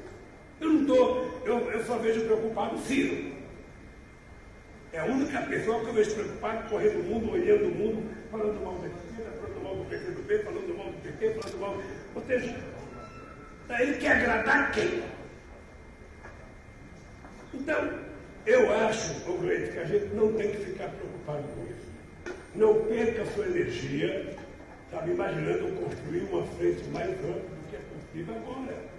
Nós queremos quadrada no Brasil, nós queremos família no Brasil, porque nós temos coisa para falar para esse povo. Já que a imprensa não dá tanto espaço para a gente, se a gente andar, a gente tem espaço. Quando a dada chega no estado, ele vai ter televisão, vai ter jornal, o Dino vai ter televisão, vai ter jornal, o Bolo vai ter televisão, vai ter jornal, o PSB vai ter televisão, vai ter jornal. Mas ficar esperando a imprensa nacional divulgar a gente, é complicado. Complicado e difícil. Eu faço isso, gente, desde 1989. Eu nunca fiquei esperando que a Globo me colocasse no Jornal Nacional. Eu perdi uma eleição, saía para andar. Vou para o Acre, vou para Rondônia, vou para Roraima, vou para Recife, vou para Bahia, vou para Sergipe. Lá eu fazia bom dia café, boa tarde almoço, eu fazia jornal da manhã, eu dava entrevista para rádio, jornal, televisão, sabe? Então é isso. Esse negócio de história de frente ampla é uma coisa muito levada a sério pela imprensa, sabe, que tem um comportamento de passar para aí dentro. Eu vi uma moça escrevendo o seguinte, ah, ah, nós precisamos evitar a polarização entre o Lula e o Bolsonaro. Entre o PT e o Bolsonaro. Olha, não precisa ter polarização. Vote logo no PT que a gente vê no primeiro turno. Porra! Olha, seria melhor que de Nós temos um candidato do PSDB. Vamos desenterrar quem? Olha, que dissesse textualmente. O Hulk. Porra, o Hulk está jogando passo, falando de figurinha. Pô, eu fiquei tão chateado. Um cara que eu considero um, um cara bom de televisão, um menino que progrediu na vida, mas ele não conhece figurinha, porque quando ele falou que figurinha repetida não vale nada, ele não sabe que uma figurinha repetida, carimbada, vale pelo álbum inteiro. Ele sabe.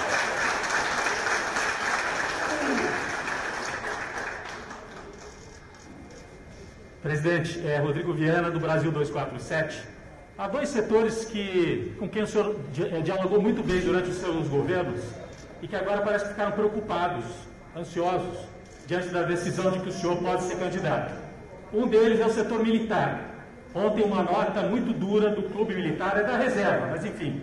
E nós tínhamos lá em 2018 aquele Twitter famoso do general Vilas Boas. Então eu queria saber como dialogar, se é que é possível dialogar com o setor militar e com o tal do mercado. O mercado também, já saíram algumas análises aí. O Lula está muito radicalizado e tal. A gente não sabe bem quem é o mercado, mas ele fala pela boca de certos setores da imprensa. Então, como é que o senhor pretende lidar com o mercado e com os militares, se é que é possível lidar? Ou, ou será que tem que derrotar esses dois setores? Olha, com todo respeito, eu tinha muita preocupação com os militares quando eu fui eleito em 89, em 2002, que eu não conhecia ninguém. E pedi para o Luiz Mercadante me apresentar o pai dele, que era o general Oliva, que tinha sido da Escola Superior de Guerra, e o irmão dele, que trabalhou comigo, inclusive, que era um coronel. Aí eu fui saber como é que a gente procedia, me deram orientação eu procedi, não tive problema. Agora, eu não posso levar a sério uma carta do clube militar. Não posso. Sabe? Não posso. Eu fiquei preocupado com a carta do Vilas Boas. Fiquei preocupado e não é correto que um comandante das Forças Armadas faça o que ele fez. Tá? Eu acho que se eu fosse presidente da República e ele tivesse aquele comportamento, ele seria exoneradamente do serviço público na hora. Sabe, ele não está lá para dar palpite na política. Ele não está lá para decidir quem é que vai ser presidente ou não. Quem tem que decidir é a sociedade civil, através do voto. Então, eu, eu, é engraçado porque eu fiquei oito anos na presidência, eu nunca tive um problema com os militares. E é engraçado porque o Exército sabe que não teve um presidente, nem os militares, que investiram no Exército como investiram. A Marinha sabe que nunca teve ninguém que investisse na Marinha como eu investi. E a Aeronáutica sabe, quando eu cheguei na presidência, o aviãozinho que a gente tinha pequeno para prestar serviço para as autoridades pegava fogo todo dia. Pegava fogo com o governador do Rio pegava fogo com o Celso Amorim. O cara levantava já descia cheio de fumaça. O, o, o, Brasil não tinha sequer um avião presidencial. Sabe como era o nome do avião? Sucata. Você tinha dois sucatinhas e dois sucatão. E quando a gente viajava para o exterior, a gente ia para a Europa, a gente parava aqui perto de, de, da, da, ilha, das Ilhas Canárias e da Ilha do Sal. Aí em Cabo Verde, a gente parava ali. O avião levava 14 mecânicos para catar parafuso que caía. O sucatão, o sucatão caiu uma, uma, uma hélice dele, caiu o motor dele com uma, uma fiel. Porra, falei, que país é esse? Porque se desse para ir a mostrar que nós somos honestos, eu iria JEC. Mas aí eu resolvi comprar um avião. Eu estava cansado de ver, chegava nas reuniões dos presidentes, chegava o, o príncipe Hirohito, um, um japonesinho desse tamanho que agora é, é, é o grandão lá, o imperador, ele chegava, Paulo Camoto, com dois, dois papo sete daquele que tem duas cabines, aquele do Bush, aquele do Obama, aquele do Biden. Ele chegava com dois daquele. O Obama chegava com aquele aviãozão dele.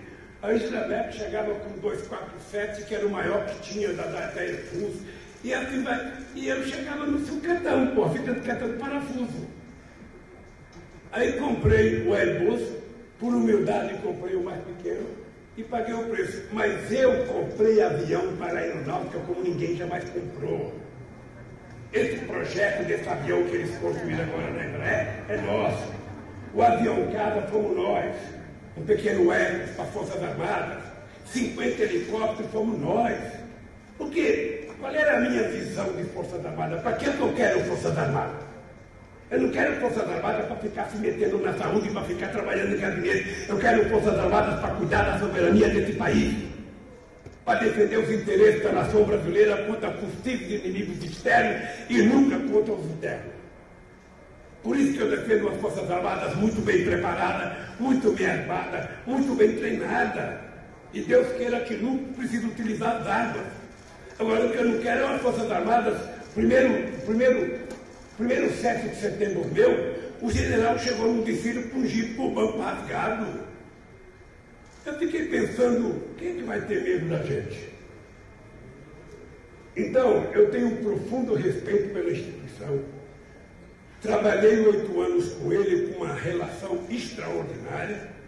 E eu acho que é possível construir. O fato de você ter um ou outro que desande, quando desandar, Você, como chefe supremo das Forças Armadas, tem que escolher. Eu acho que o Vila errou. Errou grave.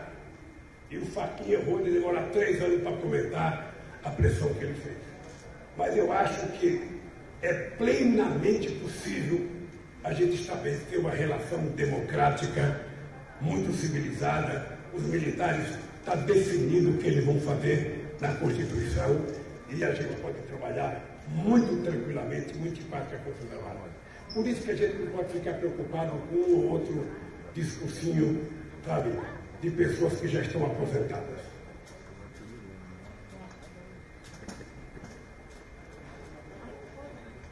Pode mais uma, presidente? Pode ser? Hein? Pode ser, presidente. Ai. Mas faça a última pergunta, faça a última. Tá, tá bom. Presidente, vou tirar aqui. Boa tarde, aqui é a Cristiane Agostini, do Valor Econômico. Presidente, o ex-presidente da Câmara, Rodrigo Maia, ele acabou de publicar a seguinte informação. Que, é, que você não precisa... Ah, fala, fala perto do microfone. Tá. Arruma lá. Ele publicou... Ele falou assim, você não precisa gostar do Lula, você não precisa gostar do Lula para entender a diferença dele para o Bolsonaro. Um tem a visão do país e o outro só enxerga o próprio umbigo. Um defende é, a vacina, a ciência, o SUS, o outro defende a cloroquina e um tal de spray israelense. Ele fez uma série de comparações entre o senhor e o presidente Jair Bolsonaro. É, com essa sinalização, o senhor acha, ainda falando sobre aliança, que seria possível aí realmente atrair setores da direita e do centro? E também eu queria entender um pouco que avaliação que o senhor faz a essa reação contrária do mercado financeiro, a possibilidade do senhor ser candidato, né? Depois que saiu essa decisão do ministro Fachin com a retomada dos direitos políticos do senhor, teve uma forte reação, a bolsa caiu, o dólar subiu. É, por que, que isso acontece? Que avaliação que o senhor faz e que recado que o senhor passa aí para os investidores e para os empresários? Aliás, o, Valor está me devendo uma entrevista. Que a última que eu dei foi quando o Felipe aqui, uns quatro anos atrás. Olha, eu às vezes fico encabulado e injuriado com determinadas coisas que se falam. O que, que você acha que o mercado tem medo de mim?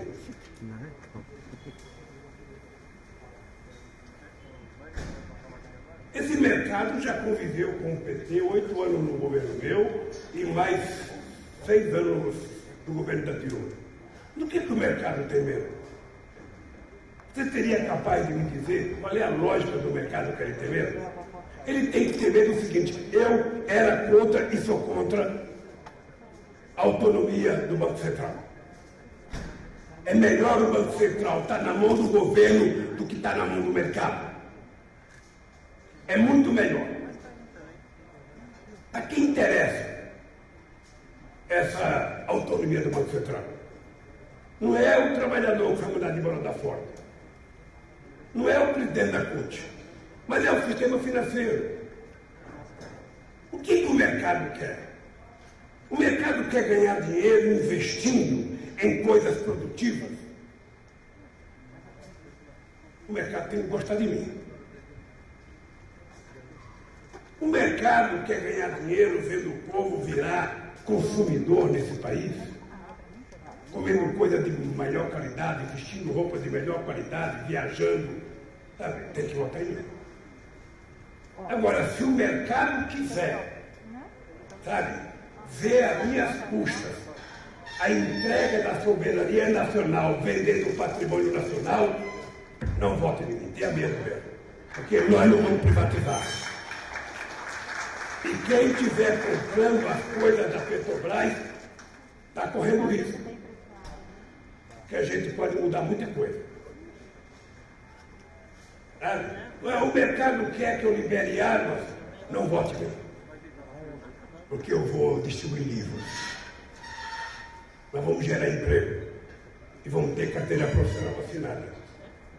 Então eu até gostaria de um dia ver o mercado dizer esse demônio Lula de que eles puxaram o saco durante tantos anos.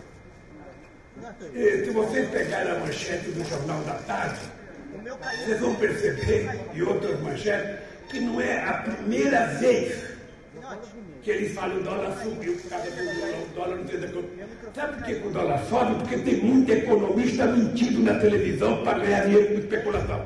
Dá fita amarela, fita amarela ali, ó. Porque no meu governo as coisas eram feitas à luz do dia. Não tinha surpresa. A gente tinha previsibilidade e a gente tinha credibilidade. Então eu não sei de que mercado você está falando. Em 2002, tinha essa história do mercado. Aí veio visitar no Brasil o presidente do Santander, o Botim, o espanhol. Ele foi me visitar no gabinete, no, no, no, no comitê, e aí o Botim falou, Lula, estão dizendo que o mercado está com medo de você, eu quero dar uma entrevista. E ele foi dar uma entrevista para dizer, eu vou investir no Brasil, porque acho que o Lula vai ser um bom presidente. Agora, quando você fala em mercado, eu não sei quem é que está falando. Sabe, se é esses meninos IUP que vivem de especulação, que vivem de vender ilusões, que vivem de ganhar dinheiro trocando papel sem produzir um lápis, sem produzir um copo, esses eu acho que tem que ter preocupação, porque nós vamos levar muito a sério sabe, o investimento produtivo, a geração de emprego. Então eu, eu, eu eu espero que o mercado seja sempre contra mim e o povo seja sempre a favor. Eu acho que nós vamos ter maioria para governar esse país. É, não, não, não, não, não sei esse medo, esse medo do radicalismo Lula. Eu era chamado de conciliador quando eu presidia o país. Quem é que fez hoje o Lula? Você já participou de alguma reunião sindical tantas vezes como participou comigo? Eu chamava o dirigente sindical em Brasília e falava, você tem que reivindicar mais, gente. A gente só atende quando vocês reivindicam. Sindicato fraco não vale nada, sindicato tem que ter forte. Ele, os empresários, quantas e quantas e quantas e quantas reuniões eu fazia com os empresários, o que vocês querem? Diga, vamos construir. O agronegócio acho que nunca conversou com o governo 10% do que conversava comigo. Então essa história, essa história do medo, essa história da polarização, é, só pode ser tucano enrustido em algum jornal. Eu, eu não penso em outra coisa. Porque eu gostaria que quando a pessoa falasse, da polarização entre Lula e Bolsonaro, a pessoa explicasse por quê, qual é a relação entre nós e Bolsonaro. É, é o medo da inclusão social? É o medo do povo entrar na universidade? É o medo do FIES? É o medo do Pronatec? É o medo da escola técnica? É o medo do ProUni? É o medo da cisterna? É o medo da transposição das águas? É o medo da geração de 20 milhões de empregos com carteira assinada, é o medo de 70% de aumento do salário real, é o medo do luz para todos. Que porra que é isso? Então, está chegando a hora, agora que eu estou mais livre, eu acho que até a Febraban, a Luiz, você que conhece, a Febraban até poderia me chamar para ele mostrar qual é o demônio. Eu nunca tive medo de conversar com eles. A Fiesp me chame lá para fazer um debate na sede deles. Eu nem quero fazer aqui no sindicato, mas na sede deles. Qual é o demônio? O demônio é a safadeza daqueles empresários que o Guido Mantica, quando o ministro da Fazenda, liberou 540 bilhões de desoneração e que não foi repassado para o povo trabalhador. Porque eu não sei, eu sinceramente gostaria que tivesse um pouco de fundamento. Que tem divergência ideológica, tem, e é bom ter. Que eu não concordo com tudo que ele faz, é verdade. E que ele não concorda alguma coisa comigo, deveria ser verdade. Mas eu quero saber onde tem que medo. Vamos pegar os dados econômicos do meu governo e vamos pegar depois que eu deixei o governo. Vamos pegar os dados do PT e vamos pegar os dados dos outros. Qualquer dado que você quiser, qualquer dado investimento, infraestrutura, educação, saúde, qualquer coisa. Então, eu, eu sinceramente, eu, o Aloysio Mercadante, você que é presidente da fundação, e você que lida muito com essa gente, pede para eles fazerem uma relação de qual é a divergência que eles têm comigo. Porque ele só tem que saber uma coisa. Eu não abro mão de defender os interesses dos trabalhadores brasileiros. Eu vou recuperar o papel que o movimento sindical brasileiro tem nesse país, que o Temer destituiu. Se eles são fascistas e eles não gostam de um país com um sindicato forte, eles têm que saber que no regime capitalista forte só é importante o sindicato for forte, porque tem que ter o controle, o capital de trabalho sistemático. Não pode ter a supremacia de um sobre o outro. Então, eles têm que saber, eles já sabem o que eu penso. Eles têm que saber que um dia a esquerda vai voltar a governar esse país, a gente vai reconstruir o alicerce da construção de um Estado sabe, que seja não um Estado empresarial, mas um Estado indutor do desenvolvimento do país. Sabe? É isso que vai ser. Mas de qualquer forma é o seguinte, se um dia agora que eu estou livre, agora que eu não estou mais Lava Jato, fala para o Jornal Valor, se quiser fazer uma entrevista, aqui pode até fazer uma entrevista agora. Hein?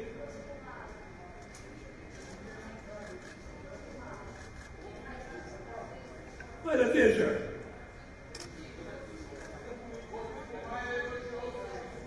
Ué, aqui, lê aqui. Sim. Ele, é que ele publicou, Rodrigo Maia.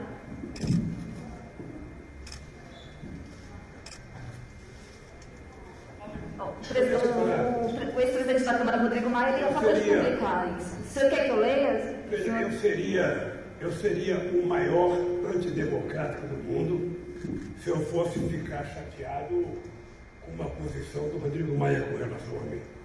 Mas é positivo, presidente. É que eu, vou ler, eu vou ler o tweet para o senhor. Não, mas, veja, mas as pessoas criticam, as pessoas acham ruim, as pessoas elogiam, as pessoas acham ruim. Sabe? As pessoas falam o que quiserem, do que quiserem, com quem quiserem. Sabe? O Rodrigo Maia, eu, ele foi presidente da Câmara. Eu acho que ele deveria ter colocado o impeachment do Bolsonaro em votação, não colocou. Nem por isso eu faço crítica a ele. Presidente, não, eu só queria- posso ler aqui para o senhor? É, que é- Ele fala assim: é, você não precisa gostar do Lula para entender a diferença dele para o Bolsonaro. Um tem visão de país, o outro só enxerga o próprio umbigo. Um defende a vacina e a ciência e o SUS. O outro defende a cloroquina e um tal de spray israelense. Um defende uma política externa independente, outro defende a subserviência. Um defende a política ambiental, outro a política da destruição. Um respeita e defende a democracia, o outro não sabe o que isso significa. Um fundou o partido e disputou quatro eleições. O outro é um acidente da história. Tenho grandes diferenças em relação a Lula, eh, principalmente na economia, mas não precisa ser petista fanático para reconhecer a diferença entre o, o ex-presidente e o atual. Ele faz uma série de elogios aqui ao senhor e marca a diferença em relação ao presidente Bolsonaro. Eu já conheci o Rodrigo Maia fazendo duras críticas a mim. Você não tem noção quando eu era presidente. Então, eu não achei ruim quando ele fez as críticas. Se ele fala bem de mim agora, obviamente que eu fico lisonjeado, mas ah, ah, eu não posso ficar julgando o que as pessoas falam por Twitter, sinceramente. Eu, eu, eu não sei se eu peguei um ranço, porque o Bolsonaro não conseguiu domesticar a imprensa brasileira, divulgar os tweets dele.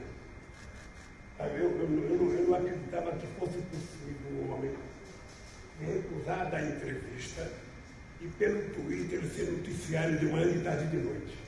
Mesmo a esquerda, quando tem que criticar, mesmo a esquerda que quer fazer crítica ao Bolsonaro, a gente fica dando importância para as bobagens que.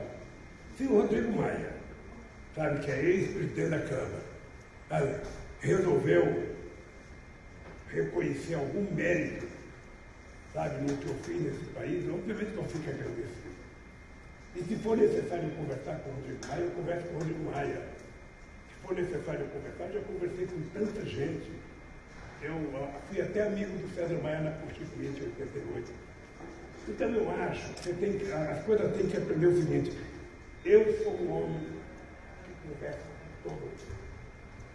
Eu não tenho viés ideológico de preconceito, eu não converso com não sei quem. Você está lembrado eu fui desculpa por Deus. Eu passei 30 anos criticando o Delfinete, 30 anos da minha vida. Um belo dia eu sou eleito presidente e vou participar do ato e eu pedi desculpas ao Delfineto, porque ele passou a ser uma das pessoas que melhor apoiava o meu governo. Se o Rodrigo Maia, sabe, teve o papel que teve na Câmara, não fez o que eu acho que deveria fazer, e agora o Rodrigo Maia está resolvendo construir, quem sabe, uma nova relação política, arrumar novos parceiros e quiser conversar, ele não tem a dúvida. Ele não tem a dúvida que eu estou aberto a conversar com qualquer pessoa que queira conversar sobre democracia, sobre vacina já, sobre, a, sobre o, o, o, auxílio emergencial e sobre emprego nesse país. E se quiser dar um passo abaixo e conversar como tirar o Bolsonaro, eu estou mais feliz ainda.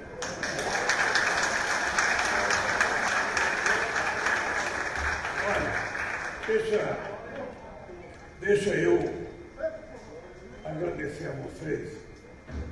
Eu talvez esteja um pouco destreinado, porque habitualmente eu aprendi a dar entrevista na cadeia só para um jornalista na minha frente, estuca fotografando e um delegado atrás.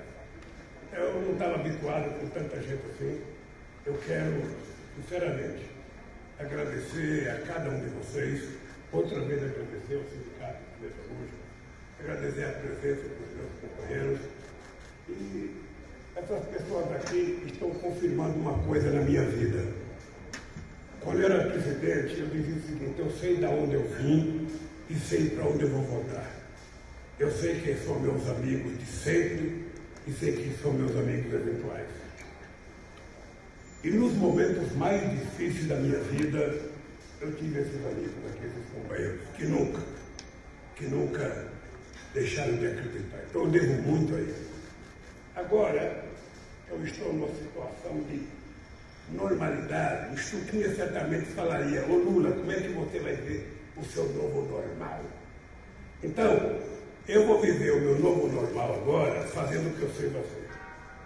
Ah, eu vou conversar sabe, com os políticos desse país, com quem quiser conversar, vou conversar com os dirigentes sindicais, com quem quiser conversar, vou conversar com os empresários, com quem quiser conversar. Eu não quero saber se é engenheiro, se é plantador de soja, se é criador de galinha. Ou seja, se o cara estiver disposto a conversar sobre esse país, pode ficar certo que ele encontrará em mim interlocutor. Sabe? A única coisa que eu não faço e não farei é atender pedido para ir almoçar com o diretor de jornal, diretor de revista e diretor de televisão. Se quiser almoçar comigo no bar, eu faço. Mas eu já cansei de fazer e nunca resultou no benefício. Tá? Porque muitas vezes eles não se comportam como dono de um meio de comunicação de interesse público. Eles tratam muitas vezes como uma coisa privada. Então, mas com relação ao restante do Brasil, pode ficar certo, sabe? E se quiserem conversar comigo sobre a democracia, sabe? Eu também eu duvido que o presidente da República recebeu tanta gente da imprensa para conversar como eu recebi quando era presidente da República. Então é o seguinte, eu estou aqui para fazer o que eu sei fazer, para conversar, para discutir o Brasil e para tentar ajudar os problemas que o Brasil tem que são. Tá? Muito obrigado, muito obrigado de coração a todos vocês.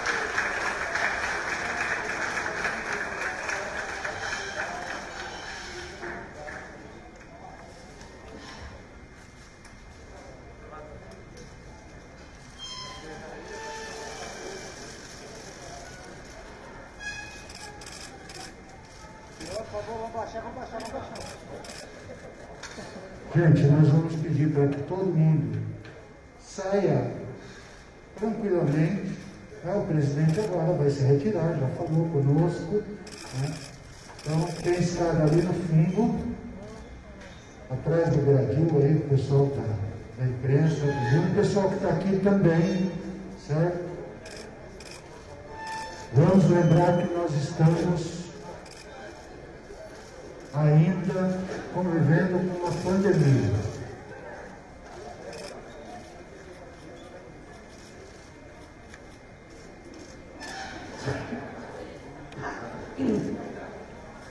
Olha o microfone. Os companheiros e companheiras do palco também. Tira a Priscila. Rapidinho.